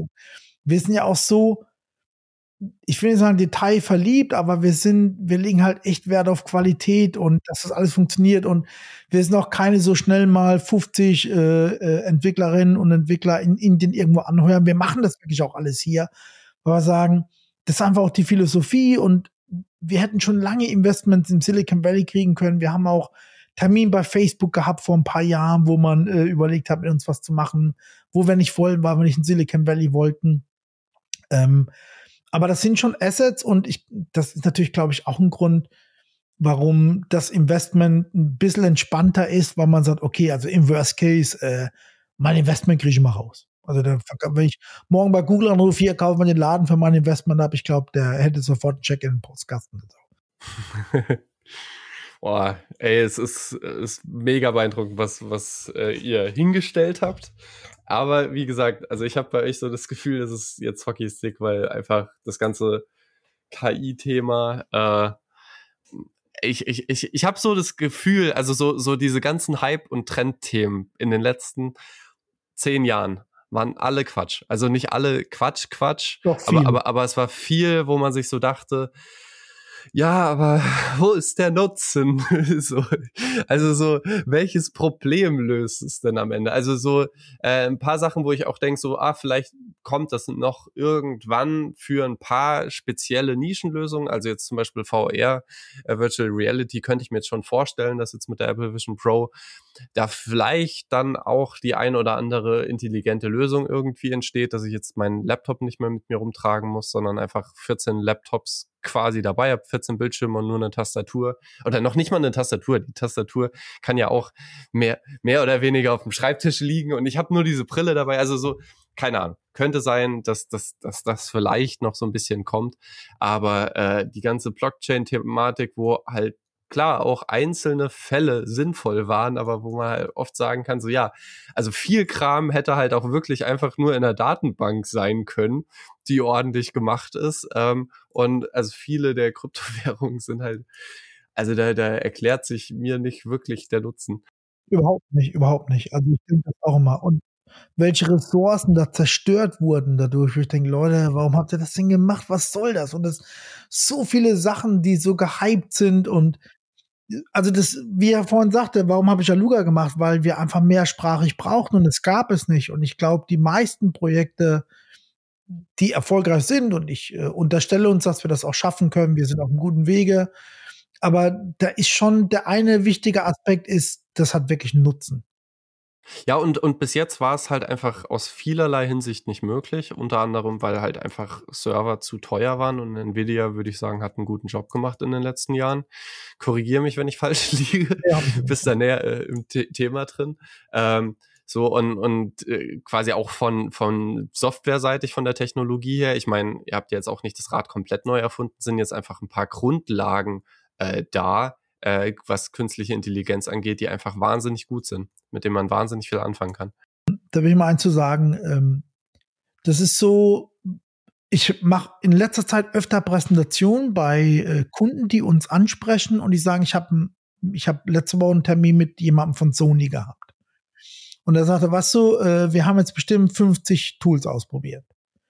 Und die sind alle die geilsten, die besten und die Nummer eins und Marktführer und es war ausnahmslos enttäuschend und erschreckend war, dass wer als die Hälfte davon einfach auf ChatGPT aufbaut. Und dann sagt sie, wir machen das so, du sagst mir genau, was du haben willst und ich mache das jetzt live. Und wir haben das live gemacht im Aluga Daba, wir haben Film genommen, zack, zack, zack, das rein.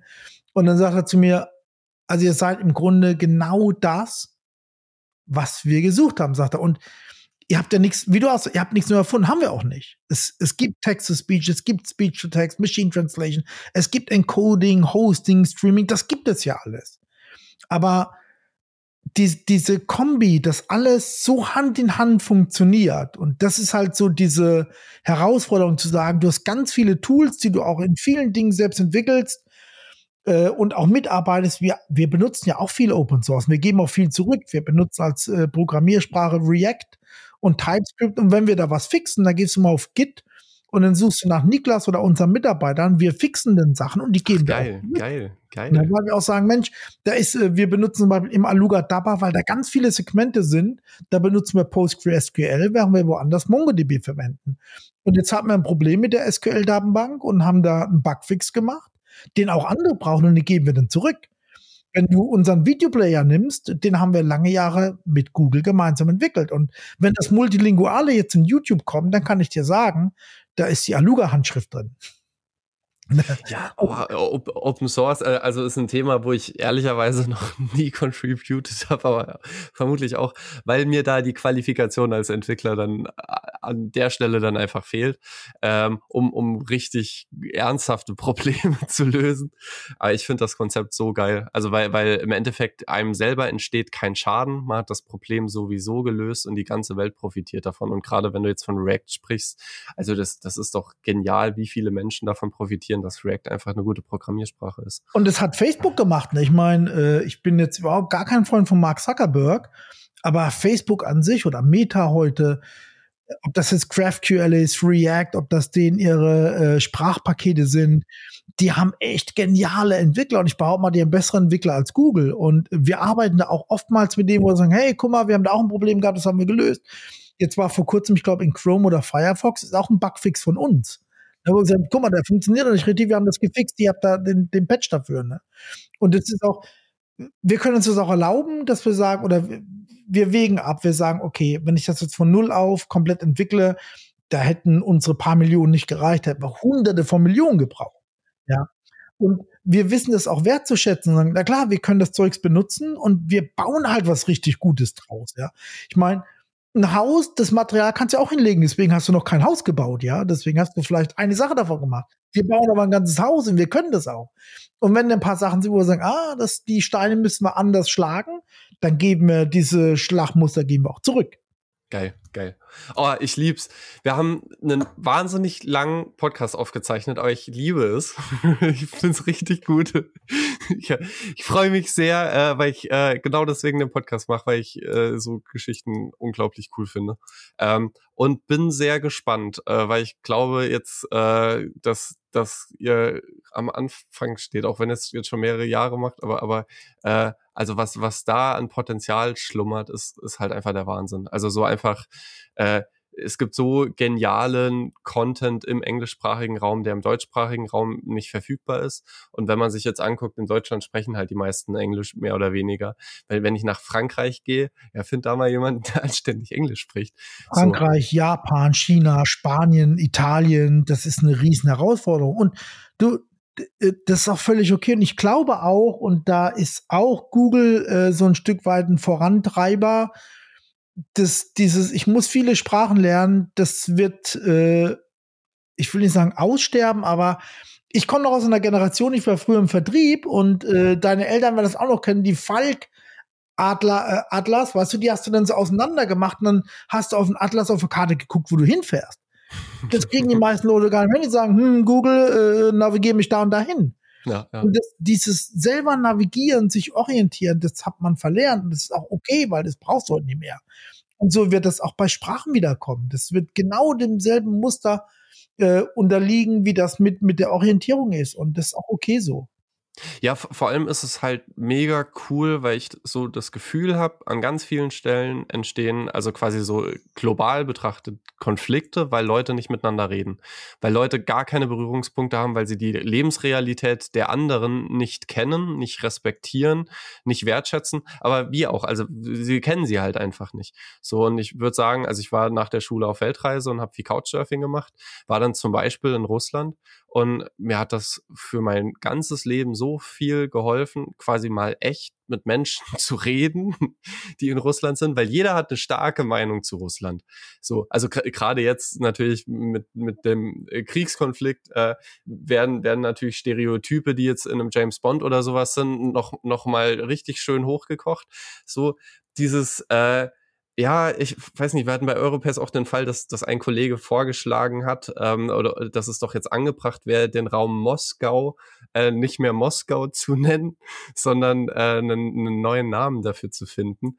Äh, wo ich mir halt so denke, so, nee, also so, das, das ist, das ist scheiße, was gerade passiert. So, also wir, wir haben, wir haben da auf jeden Fall Leute, die Scheiße bauen. Aber nicht alle Menschen in Moskau sind scheiße. Und habt mal bitte ein bisschen Empathie. Also so, und, und das hat man aber halt erst, wenn man irgendwie Berührungspunkte hat. Und ich glaube, da ist die Sprache oft das, was blockiert, weil viele Russen sprechen kein Englisch.